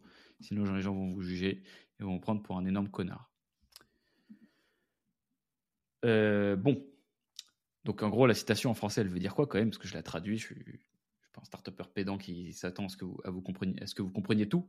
Tout le monde est bon quand il n'est pas fatigué. J'espère que vous aviez compris quand même. Sinon, il faut aller apprendre l'anglais, les amis. Téléchargez Duolingo, euh, faites quelque chose. Vous n'allez pas survivre très longtemps dans ce monde mondialisé et de la performance. Oui, d'ailleurs, autre chose, hein, je pense que j'aurais pu faire une pendule à l'heure dessus. Les amis, si vous voulez top 1% et que vous ne parlez pas anglais, euh, à un moment donné, hein, rendez les armes directement. Il faut parler anglais, les potes. Apprenez et consommez du contenu anglais. Commencez avec la fin en tête. Consommez les contenus que vous, aimeriez bien comprendre et essayez de les comprendre. Et après, vous allez chercher les leçons d'anglais. Vous ne faites pas les leçons d'anglais, ensuite vous regardez les contenus. Bref. Euh, bref, bref, bref, bref. Bon, là, moi aussi, je ne veux pas vous parler de fatigue. Euh, tout le monde est bon quand il n'est pas fatigué. Ok, je ne suis pas là pour parler de fatigue. Moi, ce que j'aime beaucoup dans cette idée-là, c'est que tu ne sais pas si tu es bon avant d'avoir été poussé dans tes retranchements. Et c'est une bonne maxime pour la performance, c'est d'accepter la difficulté. Je ne sais pas s'il y a beaucoup de coureurs dans cette audience. J'ai l'impression qu'il y en a quand même pas mal, parce que vous, allez beaucoup sur ce travail, vous écoutez le podcast pendant que vous courez, donc ça fait plaisir. Merci de me suivre d'ailleurs. Et, ça vous parle. Je reçois beaucoup de réactions en fait de gens qui, vont courir euh, quand j'en parle à chaque fois. Donc je pense qu'il y a pas mal de gens qui vont comprendre. Sinon, c'est pas grave, je vais essayer de le rendre euh, compréhensible par tout le monde. Quand tu cours et sur une distance un peu longue, tu veux faire une performance, il y a un moment où la douleur elle arrive. Et tu sais que c'est inévitable. Et tu sais que c'est à ce moment-là que euh, les champions sont faits. C'est-à-dire que c'est là où tu vois, selon ton niveau de résistance à la douleur, à la fois mentale et physique, comment est-ce que tu vas réussir à faire ta performance ou pas? Et au début, tu sais, tu, as peur de la douleur. Peur dans n'importe quel sport, d'ailleurs, que tu commences, souvent tu as peur d'aller vers cette douleur-là. Et après, donc là, moi, ça m'a fait ce switch-là mental pendant la préparation au semi. Tu l'attends. C'est-à-dire, tu vas chercher la douleur et quand elle arrive, tu te dis Ah, ah, c'est bon, elle est là. Limite, oh putain, mais t'as mis du temps à arriver. Euh, ok. Et après, tu l'acceptes. Et accepter la douleur, c'est ça qui te permet de savoir un petit peu est-ce que, euh, enfin, de quel bois tu es fait? Et ce qu'il faut accepter, les amis, c'est que c'est normal d'avoir mal quand on veut performer. Et ce qui est important, juste, c'est de doser le, bon niveau de douleur. C'est pas prendre des trucs. Euh, tu vois, pour ton premier footing, tu vas pas te taper un marathon, ça, va de soi. Mais c'est important, c'est ce qui est important, c'est de ne pas refuser cette douleur-là et limite d'aller la chercher. Tout le monde est bon quand il n'est pas fatigué. En fait, tu peux pas savoir si quelqu'un est bon quand il est en pleine forme. C'est ça. Tu peux savoir si quelqu'un est bon quand il est au 18e kilomètre du putain de semi-marathon et qu'on voit là si son mental il arrive à le porter jusqu'à la ligne d'arrivée. Et c'est là où tu, c'est là où tu te testes, c'est là où toi-même tu découvres sur toi-même. C'est pour ça que j'adore la course à pied, parce que ça te met dans des retranchements mentaux terribles. Le seul moment où j'ai vécu ça, c'est dans les sparring de MMA. Quand tu spares contre quelqu'un qui est meilleur que toi ou contre un sparring très intense, c'est là où tu vois en fait, euh, il n'y a plus de, il a plus de masque. Et tu le vois dans les yeux d'une personne. C'est incroyable tout ce que tu peux voir dans les yeux de quelqu'un pendant un sparring. Tu vois si la personne renonce. Tu vois si tu la domines. C'est pour ça qu'il y a les. Je sais pas si vous vous rendez compte quand vous regardez de la boxe, c'est hyper important les stare down. Quand, elle a pesé là, quand il se regarde dans les yeux, quand tu regardes une personne dans les yeux, tu vois dans son âme. Et quand tu es dans un, octogone, euh, enfin, dans une cage, euh, bref, quand tu fais du sparring, non pas que je combatte dans une cage, hein, les amis, vous croyez, croyez pas que je suis un ouf. Eh bien, tu, tu vois, en fait, sur le, sur le visage de l'adversaire, toutes les, les expressions sont amplifiées. C'est pour ça que ça t'apprend aussi à cacher la douleur, le MMA. Quand tu as mal, tu sais que tu prends double peine si tu montres en plus que tu as mal. C'est-à-dire que tu donnes la satisfaction en face à la personne de t'avoir fait mal. Horrible. Donc, faut rien montrer. moi, je sais que j'ai souvent j'ai un visage qui, enfin, j'ai des expressions de visage qui marquent. je me rappelle, le coach il disait, t'as le syndrome de la bonne gueule. Il dit quoi? Non, c'était quoi le syndrome du beau gosse? Il veut pas se faire taper. voilà, c'est pour ça que surtout que j'ai un peu persévéré. Je me suis entraîné beaucoup à MMA, c'est parce que je voulais justement euh, briser ce truc-là, apprendre à prendre des coups. Donc j'en ai fait. C'est un cap que j'ai passé assez rapidement, mais que tu serais content d'avoir passé. Donc, les amis, tu sais, en fait, tu sais qu'il y a du mental que quand tu es, vois, c'est la cinquième reprise, tout le monde est fatigué. Et là, on voit, on voit qui, a derrière le, qui a le masque. Est-ce que tu es, un, est -ce que un bourrin Est-ce que es un bonhomme? Et j'adore ces trucs-là. Et c'est aussi pour ça que quand, en fait, vous allez apprendre à aimer la douleur, et quand vous êtes quelqu'un de fort, il faut justement chercher absolument à affronter les gens sur des épreuves qui font appel à cette difficulté-là que vous, vous êtes capable de passer. Euh, je m'explique. Demain, vous prenez un noob, un mec qui a jamais couru, vous prenez Kipchoge, donc le, mec qui a le record du monde du. Ah bah non, mais je crois que maintenant, il n'y a peut-être plus le record du monde. Je crois qu'il a été battu. Bref, il court vite, le marathon.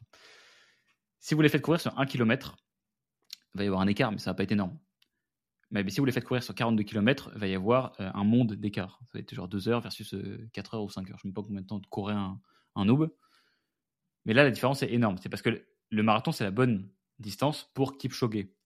C'est parce que ça crée une douleur sur les gens que Kipchoge sait qu'il est capable de, de passer. Donc c'est aussi pour ça qu'il faut choisir la bonne discipline. Et plus vous êtes capable de résister à la douleur, plus vous devez emmener les gens en face dans euh, la douleur, donc c'est-à-dire la vôtre, celle que vous savez que vous êtes capable de, de supporter. Voilà, c'est comme en cyclisme. Vous savez, en cyclisme, il y, a toujours des profils de coureurs qui se font plus ou moins mal. Il y a les épreuves de montagne, les épreuves de plat, les épreuves de puncher. Et tous ces trucs-là, en fait, quand tu es un coureur, tu dois affronter toujours l'adversaire sur un terrain qui t'est favorable. Et ce qui est génial, c'est que quand tu arrives à créer un terrain favorable dans la douleur, parce que tu sais que ton mental te permet de, de, la, de, de, d'y survivre, eh bien, ça s'applique à toutes les disciplines. Tout, tout, tout, tout, tout. Voilà. Et il y a quand même une énorme différence entre les gens qui sont bons euh, euh, à l'entraînement et ceux qui sont bons le, dans le moment même. Et c'est pour ça quand ils sont vraiment fatigués, qu'il faut délivrer, qu'il faut performer. C'est là c'est pour ça que, pour moi, c'est ça la définition d'un champion. C'est quelqu'un, le jour J, quand tu as besoin de lui, il est là. C'est Mbappé qui met trois buts en finale. Il y a même plus que ça, quatre buts? Je sais plus combien il a mis de buts, mais bref, c'est Mbappé. Doumbé, il parlait de. Donc Cédric Doumbé, il parlait hein, du phénomène des champions de la salle. C'est-à-dire les gens, ils tabassent tout le monde à la salle, mais dès que tu les mets dans un ring, euh, ils s'écroulent. Et ben ça, c'est pas des champions. Et euh, je ne me réfère pas à moi-même comme un champion, hein, les amis. Je sais que euh, ça peut sembler comme ça quand je vous fais cette explication-là.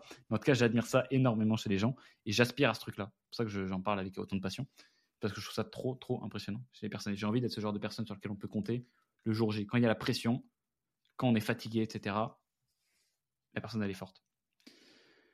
Donc, ce qu'il y a à retenir, c'est vous ne vous découvrez que quand vous êtes dos au mur. Et donc, euh, pour ça, la première étape, c'est de vous mettre dos au mur, d'accepter de faire des trucs durs, de faire des trucs que vous êtes poussé dans vos retranchements. Et encore une fois, c'est comme euh, la préparation des roadmaps, il faut accepter la possibilité de fail. Je vais vous laisser sur une petite citation de Nino, qui va peut-être me revenir, je ne sais plus dans quel sens c'est. Il dit euh, plus ou moins dans ces termes, si tu n'es pas prêt à perdre, c'est que tu n'es pas prêt à gagner. C'est la même chose si tu veux vraiment devenir bon, il va falloir accepter d'être dans les situations où tu peux faire. Everybody is great when they are not tired. Pendule numéro 8, après une petite gorgée. Déjà 1h10. Alors, la pendule numéro 8, elle s'appelle Leading in Defeat. Donc, même chose, vous savez, tout le monde est bon quand ils ne sont pas fatigués. Mais tout le monde est un bon leader quand tu es dans une boîte qui a de la croissance. C'est quand la boîte elle est dans le dur que tu vois qui sont les leaders d'exception. Euh, ça me fait beaucoup penser à Mark Zuckerberg qui se réfère souvent à lui comme un wartime CEO, donc un CEO en temps de guerre. Je trouve ça extrêmement stylé parce qu'en fait la guerre, donc euh, simplement cette boîte qui grossit moins ou plus du tout, euh, ça crée une situation où le CEO peut plus se cacher, le leader. Le leader, il est face à tous ses défauts. il est obligé voilà, de, de deliver. Il en fait, il, il, y a tous les spotlights qui sont sur lui et les gens se disent Bon, bah, qu'est-ce que tu vas faire maintenant? Et c'est là où tu vois qui est un bon wartime CEO. Quand il y a la pression, qui est bon. Et souvent, les wartime CEO, c'est les mecs un peu bordéliques. C'est les mecs qui savent bouger, qui savent inspirer, etc. Et des peacetime CEO, c'est les gens qui savent faire du process, qui savent structurer. Mais le peacetime CEO est dans la merde quand c'est la guerre. Et inversement, pour l'autre, l'autre crée du bordel, crée de la guerre quand c'est la paix. Pour ça, il faut très bien savoir, euh, faut savoir à qui il faut faire, faut faire appel pardon, selon la période. Donc, les amis, si je vous parle de ça, c'est parce que euh, la dernière année de Kudak, donc je pense que je prends de cet été à l'été d'avant, l'été d'avant à cet été, comme vous voulez, euh, j'ai été dans cette période-là. Kudak a été dans cette période-là, donc on a fait une année average, disons. On fait de la croissance, mais disons que pour moi, c'est en dessous des standards. Et donc j'ai eu ma première expérience de devoir être un, un genre de wartime CEO. Et ça m'a fait découvrir des trucs de ouf sur moi-même. Euh, avec euh, de façon assez mitigée, des trucs négatifs et des trucs positifs.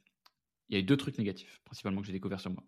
J'ai découvert que j'étais un être très émotionnel et que j'avais souvent, euh, quand la boîte elle avance pas, mon premier réflexe c'est un peu de me débattre, comme quelqu'un qui est enchaîné et qui fait comme ça dans tous les sens. c'est chiant. En fait, maintenant, vous savez, j'ai un retour dans mon casque. j'ai un casque qui est branché sur mon micro, donc je m'entends dans le casque. Donc là, ce petit cri là de comme ça, je l'ai entendu, je viens de le réentendre.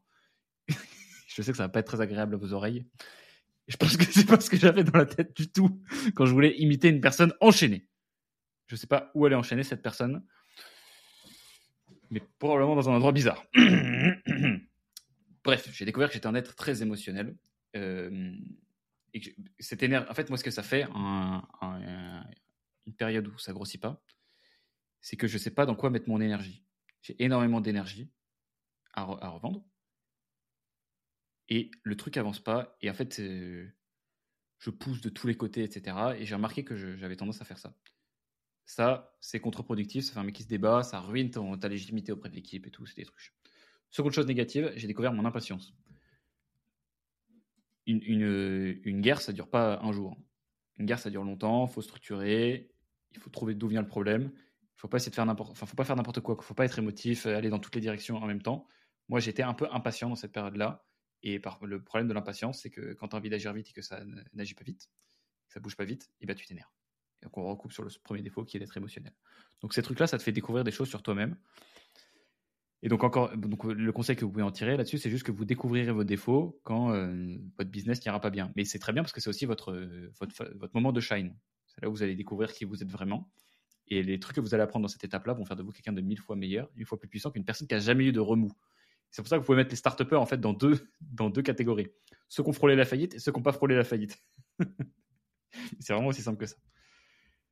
Bah, voilà, il y en a qui ont, des, qui ont, des, cicatrices de guerre et les autres qui les ont pas encore, qui croient que la vie est facile. Dieu merci, on est passé par cette étape-là. J'ai mes cicatrices et j'en aurai probablement d'autres. Mais ça a été chaud. Bref. Mais j'ai aussi découvert des choses que je faisais pas mal qui font que si je pense que je suis quand même pas trop mauvais euh, CEO de temps de guerre. Première chose, euh, vous savez souvent quand, une équipe est enfin quand tu une défaite, une équipe qui n'est pas soudée, ça va dire non mais c'est la faute de lui, il n'est pas, il est pas retourné en défense, c'est lui, il a qu'à des buts, il a tiré au-dessus, etc. Ça se rejette la faute un peu partout.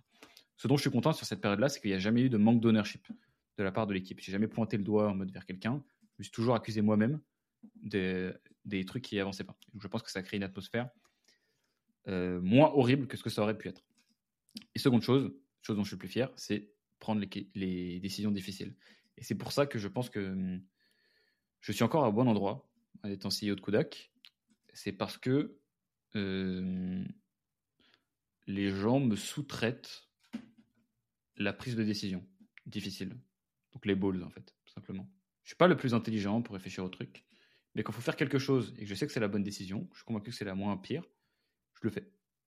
Peu importe les conséquences.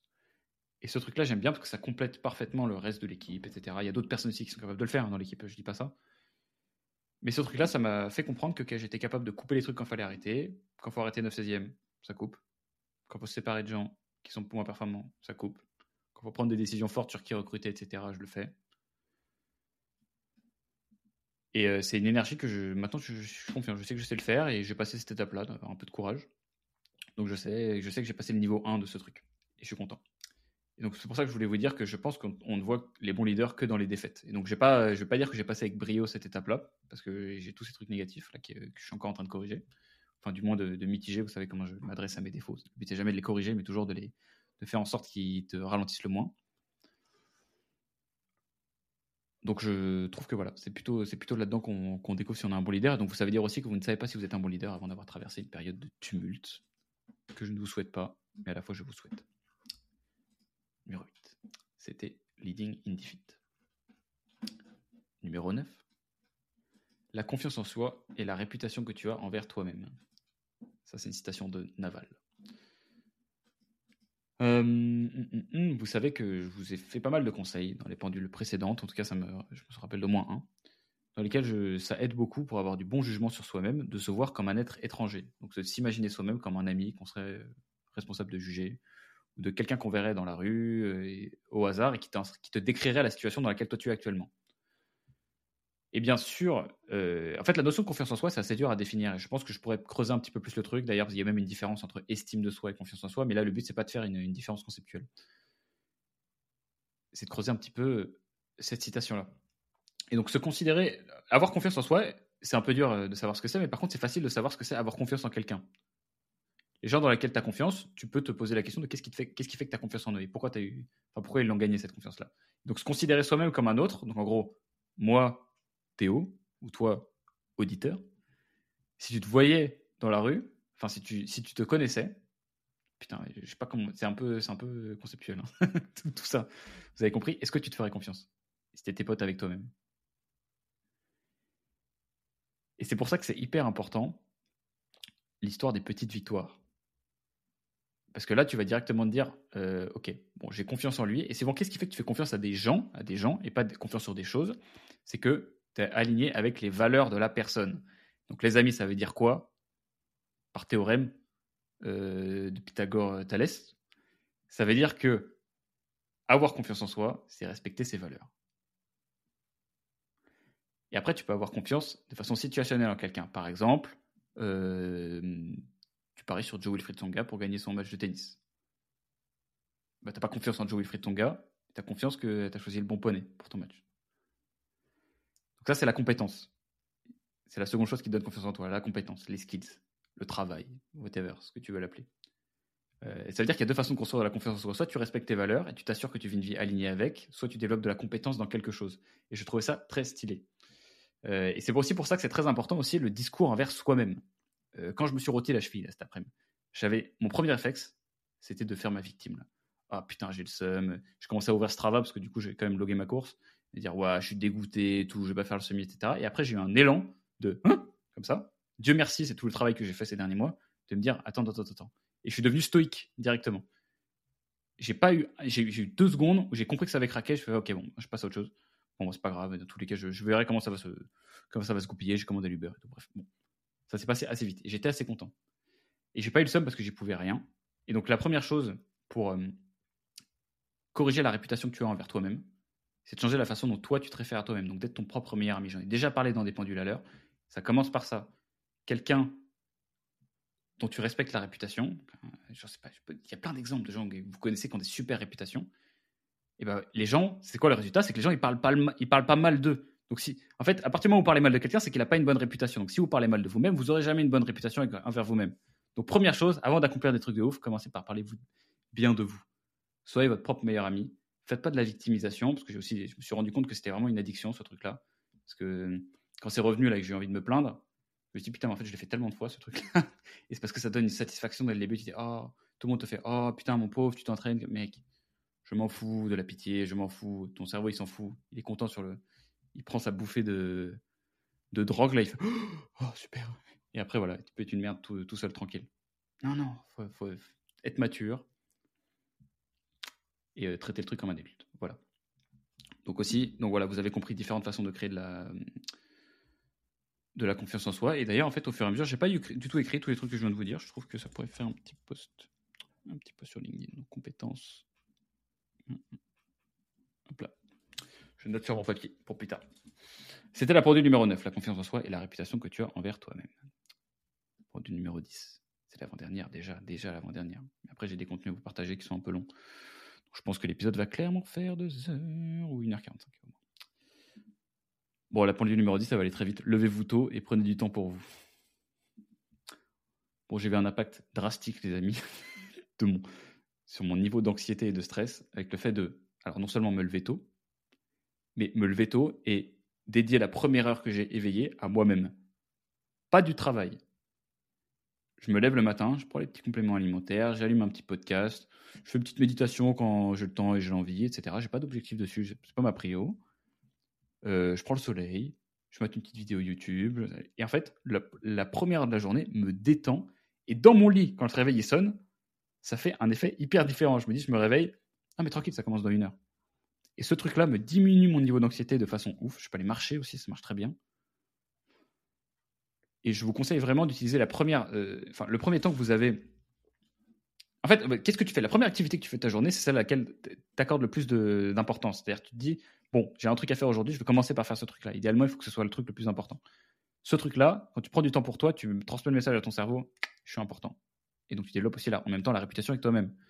Ce truc-là, je trouve ça sous-côté. Et ma première objection, c'est de me dire, putain, mais une heure, c'est super long, etc. Et tout. Alors, déjà, mon frère, euh, quand tu travailles à 7 heures et que tu te mets au travail en 30 minutes, je peux t'assurer que les premières minutes de ta journée, tu n'es pas productif. Tu es dans le mal, tu dans le mal, as mal à la tête. Donc, ces 30 minutes que tu vas gagner de travail, tu vas les perdre en bonheur, euh, en plaisir, en, béatitude. Je suis pas sûr du mot béatitude. Tu vas les perdre, simplement. Euh, tu vas, bref, donc prends, ta petite heure, casse pas les couilles, je me prends un petit café aussi, ça putain, ça c'est la. C'est génial, j'attends le plus tard possible parce que j'ai bien écouté Andrew Berman. Il dit qu'il faut pas prendre de café, je crois, une heure et demie après le, après le réveil. je le prends à la fin. c'est ma petite récompense à la fin quand j'ai fait la méditation. J'écris mon petit journal. En fait, je me priorise, je regarde un peu mes objectifs trimestriels, comment j'ai avancé. Je prends mon temps. Et ça, c'est génial. Ça fait que tu abordes la journée avec du chill, comme quand tu as fait ton sport le matin. Vous le savez, ceux qui font le sport le matin, que ça nique la mer au sport le soir, tous les jours tous les jours. Et ce qui est génial aussi quand tu te réveilles tôt, donc tôt, moi, c'est réveil qui sonne à 6h30, un truc comme ça, c'est que ça cultive le sentiment de je creuse l'écart. Quand tu te réveilles à 6h30, tu te dis, bon, la majorité des gens, ils font dodo. Ils sont certainement pas en train de travailler sur leurs objectifs. Ils sont pas en train de faire une méditation, ils sont pas en train de prendre soin d'eux, etc.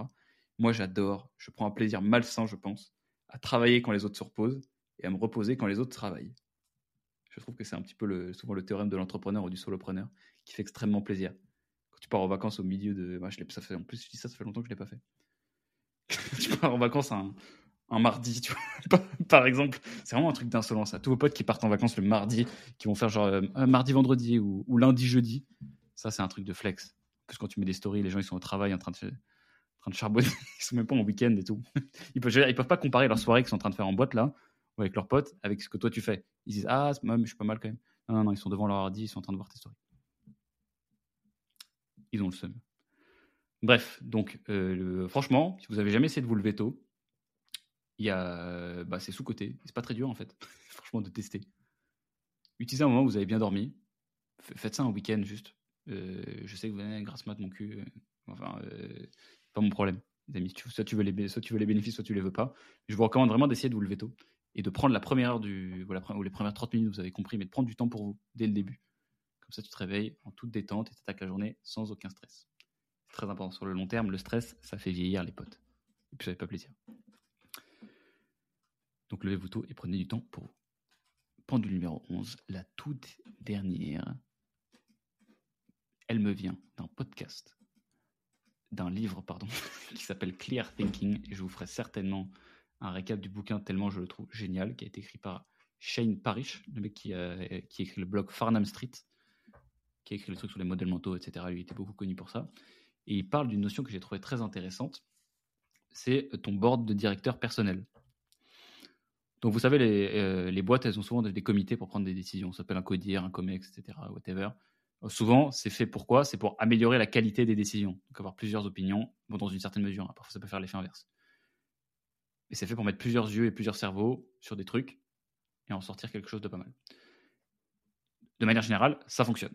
Ça et ça, permet surtout en fait de tempérer un, entrepreneur qui pourrait prendre des décisions de façon unilatérale. C'est bien la dictature, hein, mais il faut que ce soit toujours une dictature éclairée. Ça veut dire un dictateur qui ne va pas, pas perdre la boule, qui va chercher les, les informations aux endroits où elles sont. Donc, le point du bouquin, c'est de dire que bah, les individus n'ont pas ça quand ils prennent leurs décisions. Ça s'appelle clear thinking, donc le but c'est de penser clairement pour prendre des décisions claires et efficaces. Donc là, il fait un petit exercice mental. Euh, il te dit à qui j'aimerais soumettre une décision personnelle et qu'est-ce que je pense qu'il dirait? Donc là, tu peux te construire en fait ton petit, ton petit COMEX, ton board d'associés, ton board de personnes auxquelles tu auras envie de soumettre des décisions et ça te permet de t'imaginer qu'est-ce qu'ils auraient fait à ta place. Donc j'ai fait le petit exercice de me dire qui j'aurais mis dans mon board à moi, mais je vous invite à le faire aussi. Ça vous permet d'ajouter un petit peu de qualité, quelques pourcentages, de, je pense que c'est pas, pas quelques pourcentages, c'est vraiment des, avoir des, décisions significativement meilleures si vous faites ce petit truc. Moi j'ai mis quatre personnes. Le premier c'est Chris Williamson. Donc ça c'est l'hôte du podcast Modern Wisdom que je trouve génial parce que pour moi il, représente la révolte respectueuse. C'est-à-dire c'est quelqu'un qui est assez contrariant dans ses idées, qui n'a pas peur de penser différemment mais qui n'est jamais dans, dans l'agression. Il est toujours très mature. Je pense que c'est surtout la maturité que j'apprécie chez lui, tout en étant. Euh, il n'a pas peur de porter ce qu'il pense. Voilà. Euh, et je D'ailleurs, je me suis noté un truc entre parenthèses parce que je suis allé voir sa bio Instagram. Il, dedans, il a un truc qui est très marrant. Il dit euh, je, je, travaille sur le fait de devenir un trophy husband. Donc, c'est par référence à l'inverse, c'est une femme trophée. Vous savez, c'est les gens très riches qui veulent juste avoir une femme jolie pour pouvoir la montrer, la sortir, etc. Phénomène assez malsain. je trouvais que dans l'autre sens, c'était assez marrant de devenir un trophy husband. C'est un, euh, en fait, c'est un bon guide de vie. C'est t'imaginer ta future femme, comment est-ce qu'elle parlait de toi à tes potes? Et j'ai trouvé que c'était pas si con que ça. Euh, T'aimerais qu'elle dise quoi? Bah, bah, par exemple, j'aimerais pas qu'elle dise Ah, il a plein d'argent et tout, etc. J'aimerais briller par d'autres qualités. Euh, j'aimerais qu'elle dise par il est super juste, il est ambitieux, euh, il est attentionné avec ses proches, il est courageux, etc. Et donc finalement, ça te donne un bon guide sur ce que tu dois développer. Bref. Donc, bref, Chris Williamson dans mon board. désolé pour cet aparté. Seconde personne, Peter Thiel. Peter Thiel, qu'est-ce que j'aime? C'est que il est courageux. C'est un contrarien très très courageux. Et sa façon de réfléchir, je trouve que c'est l'un des mecs les plus puissants que j'ai écouté. Euh, il est très très fort.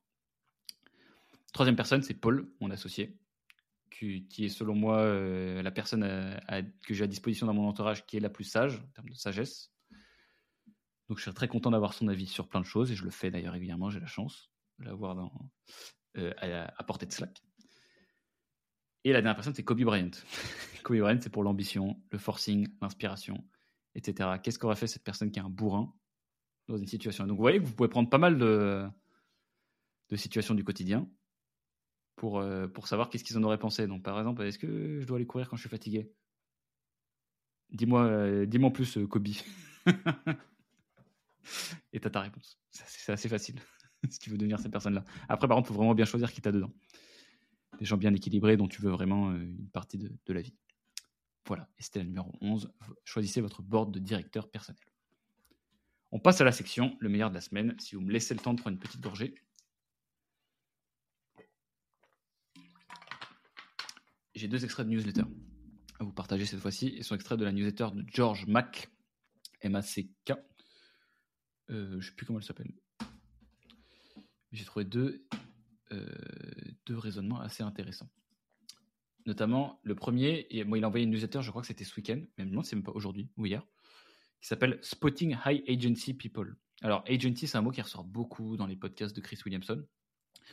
Euh, en français, ça peut se traduire par autonomie ou euh, une personne intentionnelle, c'est-à-dire quelqu'un qui n'a pas peur de penser différemment et qui se crée une vie, c'est-à-dire qui ne subit pas sa vie, qui n'est pas en mode par défaut.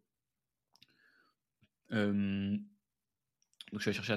la définition, je vais quand même aller vous la chercher parce que vous savez, c'est plus pratique. Hein, je, vous le fais souvent ça. Les personnes ayant un haut niveau d'autonomie ont le sentiment de contrôler leur vie et peuvent prendre des décisions sur ce qu'elles veulent ou ce dont elles ont besoin pour répondre à ces besoins. c'est la traduction d'Ipple. Et donc il te dit comment est-ce que tu repères ce genre de personnes-là? Parce que bon, pourquoi c'est intéressant d'en repérer? C'est parce que hmm, bah, vous savez, on est la moyenne des cinq personnes. C'est, tout est très vrai ce truc-là. Hein. On est la moyenne des cinq personnes avec lesquelles on traîne le plus eh bien, c'est toujours intéressant d'avoir des personnes avec un haut niveau d'agence, un haut niveau d'autonomie, d'indépendance de pensée, dans son entourage. Et il y a plein de petits signaux, pour couper avec ce que je vous disais à l'épisode précédent, qui permettent d'en trouver. ça m'a permis de réaliser un truc d'ailleurs aussi, c'est que, en fait, euh, paradoxalement, des diplômés d'HEC, les diplômés d'HEC n'ont pas un très haut niveau d'agence. Souvent, c'est même des personnages par défaut. Je trouvais que voilà, c'est assez rare parce qu'on pourrait s'attendre au contraire, justement, avec des gens qui ont atteint un peu l'élite académique. Bref, et après, il y a contre-exemple Paul, qui est l'une des personnes avec le plus haut niveau d'autonomie euh, euh, mentale et de raisonnement que je connaisse. Paul, mon associé, toujours, celui qui est dans mon board de directeur. On continue. Euh, donc, non, on continue pas, on développe cette idée, pardon. Donc, il donne des façons de, d'en repérer. Donc, il dit les loisirs bizarres des adolescents. L'adolescence est la période la plus difficile pour aller à l'encontre des pressions sociales. S'ils peuvent aller à l'encontre de la foule lorsqu'ils sont adolescents, ils peuvent aller à l'encontre de la foule lorsqu'ils sont adultes. Donc, si jamais ça a été votre cas, vous êtes peut-être une personne avec un haut niveau d'autonomie. Numéro 2. Le champ de distorsion énergétique. Bon, ça, c'est très certainement une mauvaise traduction, je pense, de, de Deeple, je pense que c'était à la base. Donc, si vous les rencontrez lorsque vous êtes fatigué et vaincu, vous quittez la pièce et que vous quittez la pièce prêt à courir un marathon sur un tapis roulant avec une inclinaison maximale, euh, bah, ça, rentre dans cette catégorie-là. Les personnes peu aguerries font le contraire. bon, euh, putain, la traduction de Deeple n'est pas très claire, je suis désolé dans le sens. Ça veut dire simplement que c'est des gens qui vous énergisent, qui vous reboostent. Souvent, il y a beaucoup de gens euh, de, haute autonomie dans ces gens-là. Ensuite, question d'or. Si vous êtes dans une cellule de prison du tiers-monde et que vous devez appeler quelqu'un pour vous sortir de là, qui appelleriez-vous? C'est la personne avec l'agence la plus élevée que vous connaissez. Très vrai. Numéro 4, vous ne pouvez jamais deviner ses opinions. Euh, le boxeur qui écrit de la poésie, le publicitaire obsédé par l'histoire de la guerre, la reine de beauté qui lit Nietzsche. Si leurs croyances ne correspondent pas à leurs stéréotypes, ils ont exercé leur pouvoir d'action. Et c'est ça qui est très surprenant avec Paul. Paul a un haut niveau d'agence parce que ses intérêts n'ont rien à voir. C'est quelqu'un qui lit de la philo, qui passe son permis de chasse, qui étudie l'histoire, qui fait du sport à la salle. Enfin, il n'y a pas beaucoup de, a pas une catégorie dans laquelle tu peux ranger cette personne. Euh, numéro 5, mentalité d'immigré. S'il a quitté sa ville natale, c'est bon signe. S'il a quitté son pays d'origine, c'est un signe encore plus fort. Ça, c'est vrai. Ça représente un haut niveau d'agence. Ensuite, euh, il vous envoie du contenu de niche. Alors, celui-là, j'ai trouvé assez original. Euh, les personnes à faible niveau d'agence examinent l'engagement social du contenu avant d'en juger la qualité. Les personnes à haut niveau se contentent de regarder le contenu. Ils repèrent très tôt les tendances à venir. Et ce qui est pas mal aussi, c'est que ça permet de faire un petit état des lieux sur soi-même. Et je pense que j'ai un plus faible niveau d'agence que je pense. Typiquement, je perds pas mon temps sur des contenus Instagram qui, quand je vois qu'il y, a, 7 likes, je, le passe direct. Je sais pas si ça veut dire que j'ai un faible niveau d'agence, ou peut-être que je veux juste pas perdre mon temps, que le risque que le contenu soit merdique est haut. Mais c'est marrant. Et la dernière chose, méchant en face, mais gentil dans le dos. Les incitations sociales sont d'être gentil en face et de faire, faire des commérages dans le dos des gens. Pour faire le contraire, il faut une agence, car on nage à contre-courant de la société. Je ne sais pas si vous en connaissez beaucoup des comme ça, mais c'est souvent votre très bon pote qui se fout de votre gueule euh, à longueur de journée. Par contre, quand il n'est pas avec vous, euh, il vous encense. Très rare. Si vous avez des gens comme ça dans votre entourage, bénissez-les. Ils sont précieux. Donc voilà, c'était la première euh, newsletter. Et la seconde, putain, je la trouve vraiment géniale, celle-ci. C'est, parle, une newsletter sur Warren Buffett. Je vous lis un petit passage que je trouve cool. Euh, donc allez vous abonner d'ailleurs à la newsletter de George Mac. Il est super connu sur Twitter. George Facile et Mac et Maseka, je vous ai déjà dit. J'aimerais bien retrouver le nom de la newsletter. Bref, vous trouverez, de toute façon, il n'y en a pas mille. Donc il dit en 2001, Warren Buffett a donné une conférence à l'Université de Géorgie. Il leur a posé la question la plus Warren Buffett qui soit. Si vous pouviez investir dans un ami et obtenir 10% de ses revenus à vie, qui choisiriez-vous? Une fois que les étudiants ont répondu à la question, il leur a demandé Pourquoi investiriez-vous dans cette personne? Quels sont ses traits de caractère? Ils ont maintenant une liste de traits de caractère à adopter. Vous voyez que c'est toujours les mêmes idées, les amis. On, pense pareil avec Warren Buffett. C'est peut-être parce que je l'ai beaucoup lu aussi. peut-être moi qui l'ai pompé. Totalement même, moi qui l'ai pompé. Euh, se mettre à la place, s'imaginer soi-même comme quelqu'un d'autre, ça débloque un pan de l'esprit énorme. Donc pour ça, c'est génial. Et en fait, quand vous devez vraiment réfléchir, euh, je, choisis un ami et j'obtiens 10% de ses revenus à vie. Qu'est-ce que je cherche comme caractère chez lui? Pourquoi est-ce que je l'ai choisi lui? En fait, vous avez juste à prendre ça sur vous. Donc, bah, je vais vous faire l'exemple pour moi. Donc, qu'est-ce que j'aurais investi? Qu'est-ce que j'aurais cherché comme trait de caractère? Moi, je pense que j'aurais investi dans quelqu'un de courageux, quelqu'un capable du coup de penser différemment, quelqu'un de très ambitieux, parce que c'est très compliqué d'arriver à un truc très gros qui va me faire gagner beaucoup d'argent euh, par hasard. Il va jamais tomber plus haut que ses attentes. Quelqu'un de passionné, parce que pour selon moi, ça aide sur le long terme et ça donne le pourquoi qui fait qu'il va, il va subir les épreuves difficiles là où les autres vont abandonner. Et une dernière chose, ce serait quelqu'un de mature, quelqu'un qui va, qui va être capable de garder la tête froide et de prendre des décisions de qualité. Je trouve ça très dur d'avoir les quatre en même temps, mais en tout cas, vous voyez que ça, me donne ça peut me donner un chemin vers qui je qui j'ai envie d'être. Et ça marcherait aussi pour vous. Et donc, ça continue, hein, la newsletter. Peu après, Buffett a posé la question suivante. Si vous pouviez vendre à découvert les bénéfices d'un ami, donc en gros shorter, qui choisiriez-vous et pourquoi? Et maintenant, tu as une liste de traits de caractère à éviter. Euh, bah, moi, je peux vous dire qui je short. je short une personne impulsive, je short une personne arrogante, je short, je short, oh je une personne à l'éthique variable et je short une personne indisciplinée. et voilà, les potes. c'est assez facile pour le coup à, découvrir. C'est-à-dire, shorter quelqu'un, ça veut dire quoi? Ça veut dire que tu gagnes de l'argent si la personne euh, en perd. Donc tu parais sur quelqu'un dont tu es sûr qu'il va se péter la gueule. C'est un peu chaud. On passe à la section questions et ensuite on va pouvoir se quitter tranquillement. Mais je crois qu'il y a des bonnes questions. J'ai lu une question cette semaine, enfin aujourd'hui là, je vais pas aller voir le résultat final encore. J'ai lu une question que j'ai trouvée cool. Je crois que c'est la meilleure question que vous m'ayez écrite. Je vais quand même répondre aux autres. Ok, bon, je vais en prendre quelques-unes. Je vais la retrouver cette question, je vous dirai quand c'est, quand c'est le moment. Que penses-tu du salariat, notamment de son rejet sur les réseaux? Euh, C'est Corentin Libera qui nous dit ça. Alors, hmm, bon, déjà c'est facile. Sur le, rejet sur les réseaux sociaux, euh, euh, je trouve ça manipulateur. Dites-vous qu'à chaque fois c'est dit dans un intérêt. Une personne qui vous dit ouais le salariat c'est de la merde, 99% du temps il a un truc à te vendre pour résoudre ce problème-là. Donc tu peux pas prendre des conseils de canne à pêche sur de la part du vendeur de canne à pêche il y a un conflit d'intérêts. Mmh. Ensuite, en fait, tout est une affaire de niveau de risque. Qu'est-ce que c'est le salariat Ça veut dire quoi? C'est juste que tu travailles pour quelque chose que tu ne possèdes pas. Mmh. Et, euh, et, en fait, tu, et c'est même plus loin, c'est même plus que ça d'ailleurs. C'est tu as un contrat qui engage la personne à travailler avec toi sur le long terme. Tu n'es pas un freelance. Ce truc-là, c'est super pour des situations où tu as besoin d'avoir un niveau de risque qui est, qui est plus faible et euh, tu as besoin de stabilité. Et la stabilité, ça se paye, hein, les amis. Hein quand tu veux avoir quelque chose de solide. C'est aussi pour ça d'ailleurs qu'il faut faire très attention quand tu juges les chiffres de quelqu'un sur les réseaux sociaux qui dit ouais je gagne 200 000 euros par mois. Parce qu'en fait il dit qu'il gagne 200 000 euros par mois mais tu sais pas à quel point c'est solide son business. C'est pas de quoi ça dépend.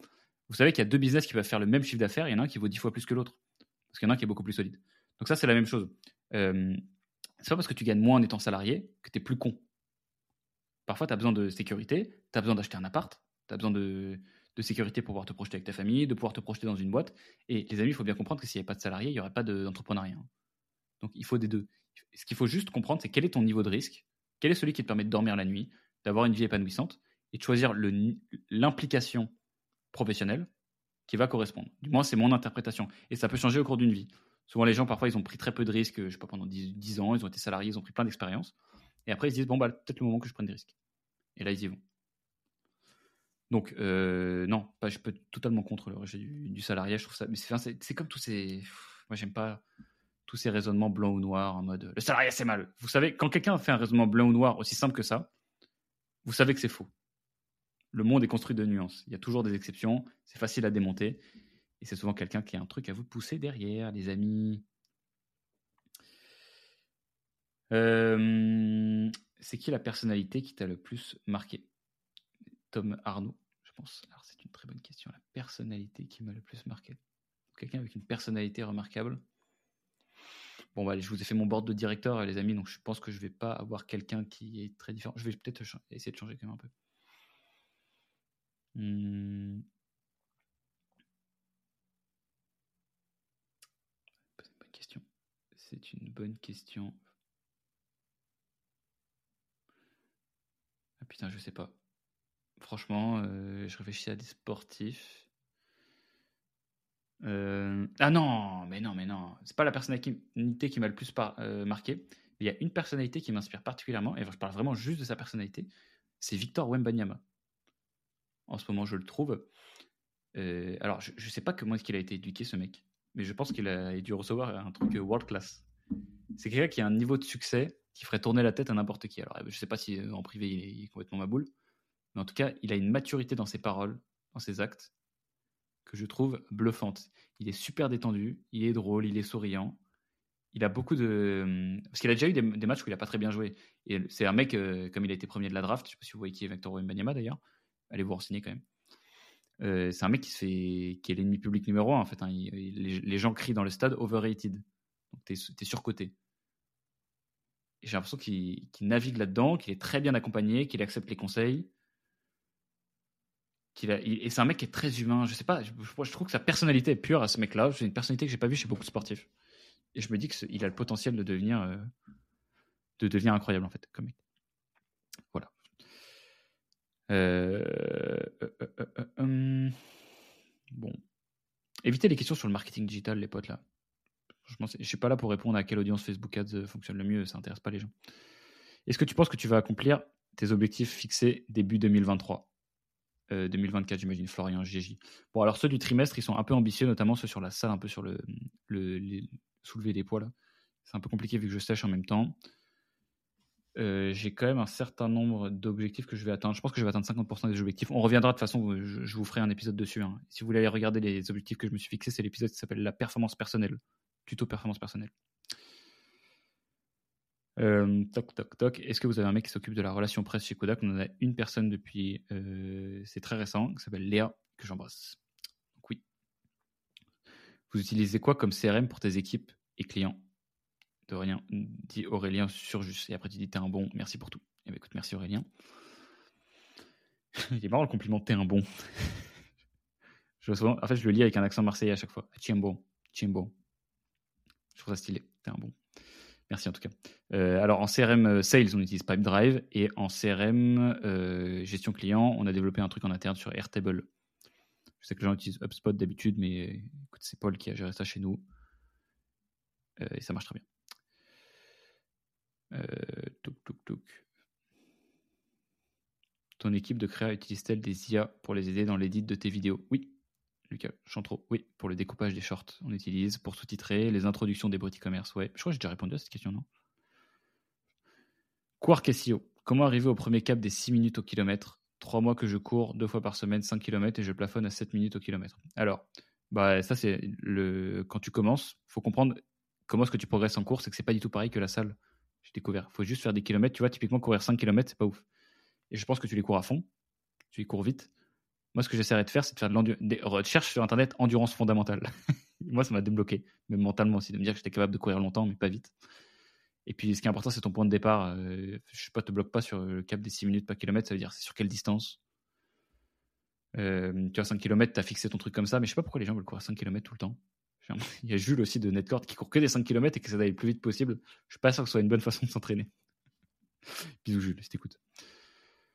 Es-tu omnibulé, donc omnubilé, je pense plutôt, par le taux de marge de tes projets au quotidien, William Palandre Bah non. Non, non, pour te dire, je connais pas mon EBITDA euh, du tout. C'est pas, en fait, moi, c'est pas ma cam, hein, tout ça, regarder Renta, etc. Je, veux, je paye quelqu'un qui le regarde pour moi, je m'assure que ce soit bien. Évidemment, je dis pas ma cam, je, le regarde. Mais j'apporte pas beaucoup de valeur sur comment réduire les coûts, optimiser la marge et tout. Moi, j'apporte de la valeur sur faire grossir les revenus. Euh, hum, hum, hum, Quel outil technique utilises-tu pour tes idées Pour ne pas en oublier une seule?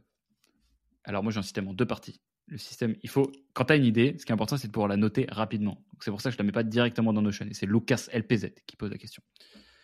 Je la note pas directement dans Notion, je la note dans Note. Je la note souvent en vocal. Dit Siri écrit Note tout le temps. Ça marchait dans le casque avant quand je mettais mes AirPods sur le scoot, mais maintenant euh, j'ai un kit main libre. Enfin, euh, pas un kit main libre, un micro intégré. il il comprend pas. Donc, euh, ça, ça, me fait perdre beaucoup d'idées d'ailleurs. J'ai beaucoup d'idées quand je cours, etc. Donc je les note dans Note et ensuite après chaque semaine, bah, en fait, en préparant ce podcast, je dépile toutes mes notes. Je les note dans Notion. J'ai plein d'endroits où les reporter. Ce qui est pas mal avec euh, et c'est que j'en mets beaucoup dedans en fait. Et finalement, j'ai pas besoin de les noter dans un autre endroit que pour faire cet épisode. Et ce qui est important surtout, c'est j'aime beaucoup le conseil commence avec la fin en tête. Pourquoi tu veux noter des idées? Tes idées te servent à quoi? Et en fait, il y a différents types d'idées. Il y a les idées que tu peux appliquer pour ton business. Il y a les idées que tu vas utiliser dans un podcast. Il y a des idées où tu as envie de les noter, mais tu sais pas trop pourquoi. Par exemple, j'ai un endroit où je note toutes les idées de business que j'aimerais bien lancer. Peut-être que je vous ferai un épisode dessus d'ailleurs. je pense j'en ai, j'en ai 15-20 de trucs que, j'aimerais bien lancer enfin que j'aurais lancé si j'avais pas eu Kudak. Donc voilà, je conseille avoir un truc en deux parties, un truc rapide et un truc structuré. Ah, elle est là la bonne question. C'est Arthur L75 ou I75. Quel est le livre que tous les entrepreneurs conseillent et que tu trouves surcoté? Je trouve ça trop lourd. Bah, il faut que je vais réfléchir un petit peu euh, sur ce sujet-là. Donc il faut un livre un peu cliché. Les entrepreneurs, ils doivent toujours recommander la même chose. Zero to One de Peter Thiel, mais celui-là, je l'aime bien. Euh, ouais. Je pense que c'est le bouquin de Stephen Covey, euh, The Seven Habits of Highly Effective People.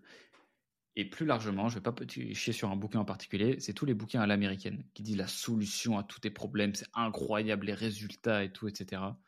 J'aime pas les bouquins simples. Moi, j'aime bien les bouquins qui sont Lindy Proof. La loi de Lindy, vous le savez, je vous le répète plein de fois, c'est les bouquins qui sont là depuis le plus longtemps, enfin les idées qui sont là depuis le plus longtemps, sont celles qui ont le plus de chances d'être vraies. Enfin, enfin de, de durer dans le futur. Donc, probablement, c'est ça en fait. Hein. Ça fait des années qu'on sait que la Terre est ronde, et a priori, euh, c'est possible hein, qu'il y, ait des exceptions. Mais, mais, a priori, ça a de, grandes chances d'être vrai. Donc, typiquement, euh, les cryptos, ou les NFT, l'IA, etc., la, hype, peut-être que c'est génial, peut-être que ça va disparaître, mais ce pas des idées qui sont l'indy proof encore.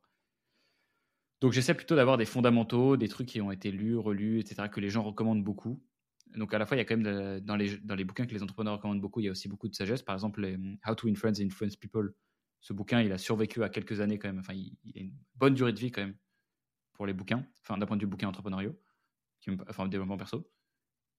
Euh, et donc, euh, je pense qu'il est pas mal. je vous conseille de faire attention à dernier truc euh, sur les méthodes. Oui, les biographies aussi. Ah, je pense que les biographies. Ça, ça me. Je trouve ça surcoté à chaque fois parce que c'est très romancé. C'est intéressant. en fait, il faut voir ça comme du divertissement. C'est pas un bouquin pour apprendre à être meilleur. Il y a une seule biographie que j'ai bien kiffé. C'est celle du mec de Disney, Bob Iger. J'ai trouvé ça super euh, parce que ça parlait des médias et tout, etc. J'ai trouvé ça très cool. Je sais plus pourquoi. C'est la seule que j'ai réussi à, lire. Après, j'ai pas, pas réussi à aller au bout de celle du mec de Nike et tout. J'ai essayé plein de fois, mais biographie, c'est un peu le c'est les highlights. c'est quand tu regardes le résumé d'un match. Tu vois pas tous les, tous les tirs au-dessus, etc. Tu vois que les buts. donc, donc faites attention, les amis. Voilà, bon, je vais m'arrêter là sur les questions. Je commence à être fatigué. Bon, il n'est pas très tard. Je pouvoir me coucher tôt cette fois-ci. 1h46 d'épisode. Les amis, je vais vous souhaiter une excellente soirée. N'oubliez pas de faire plusieurs choses. Mettre une note au podcast. Vous, vous rappelez toujours que je vais regarder les gens qui ont mis des notes, soit sur Apple, soit sur Spotify, et je tire une personne au sort pour qu'elle vienne assister à Enlève tes chaussures. J'ai encore tiré une personne il y a quelques semaines, et donc elle sera là au prochain épisode. Et moi, je vous embrasse. Merci beaucoup d'écouter, bah, d'avoir écouté jusqu'au bout. Et je vous donne rendez-vous dans le prochain épisode de Route Ce sera le 23 et ça sera la semaine prochaine. Tchou tchou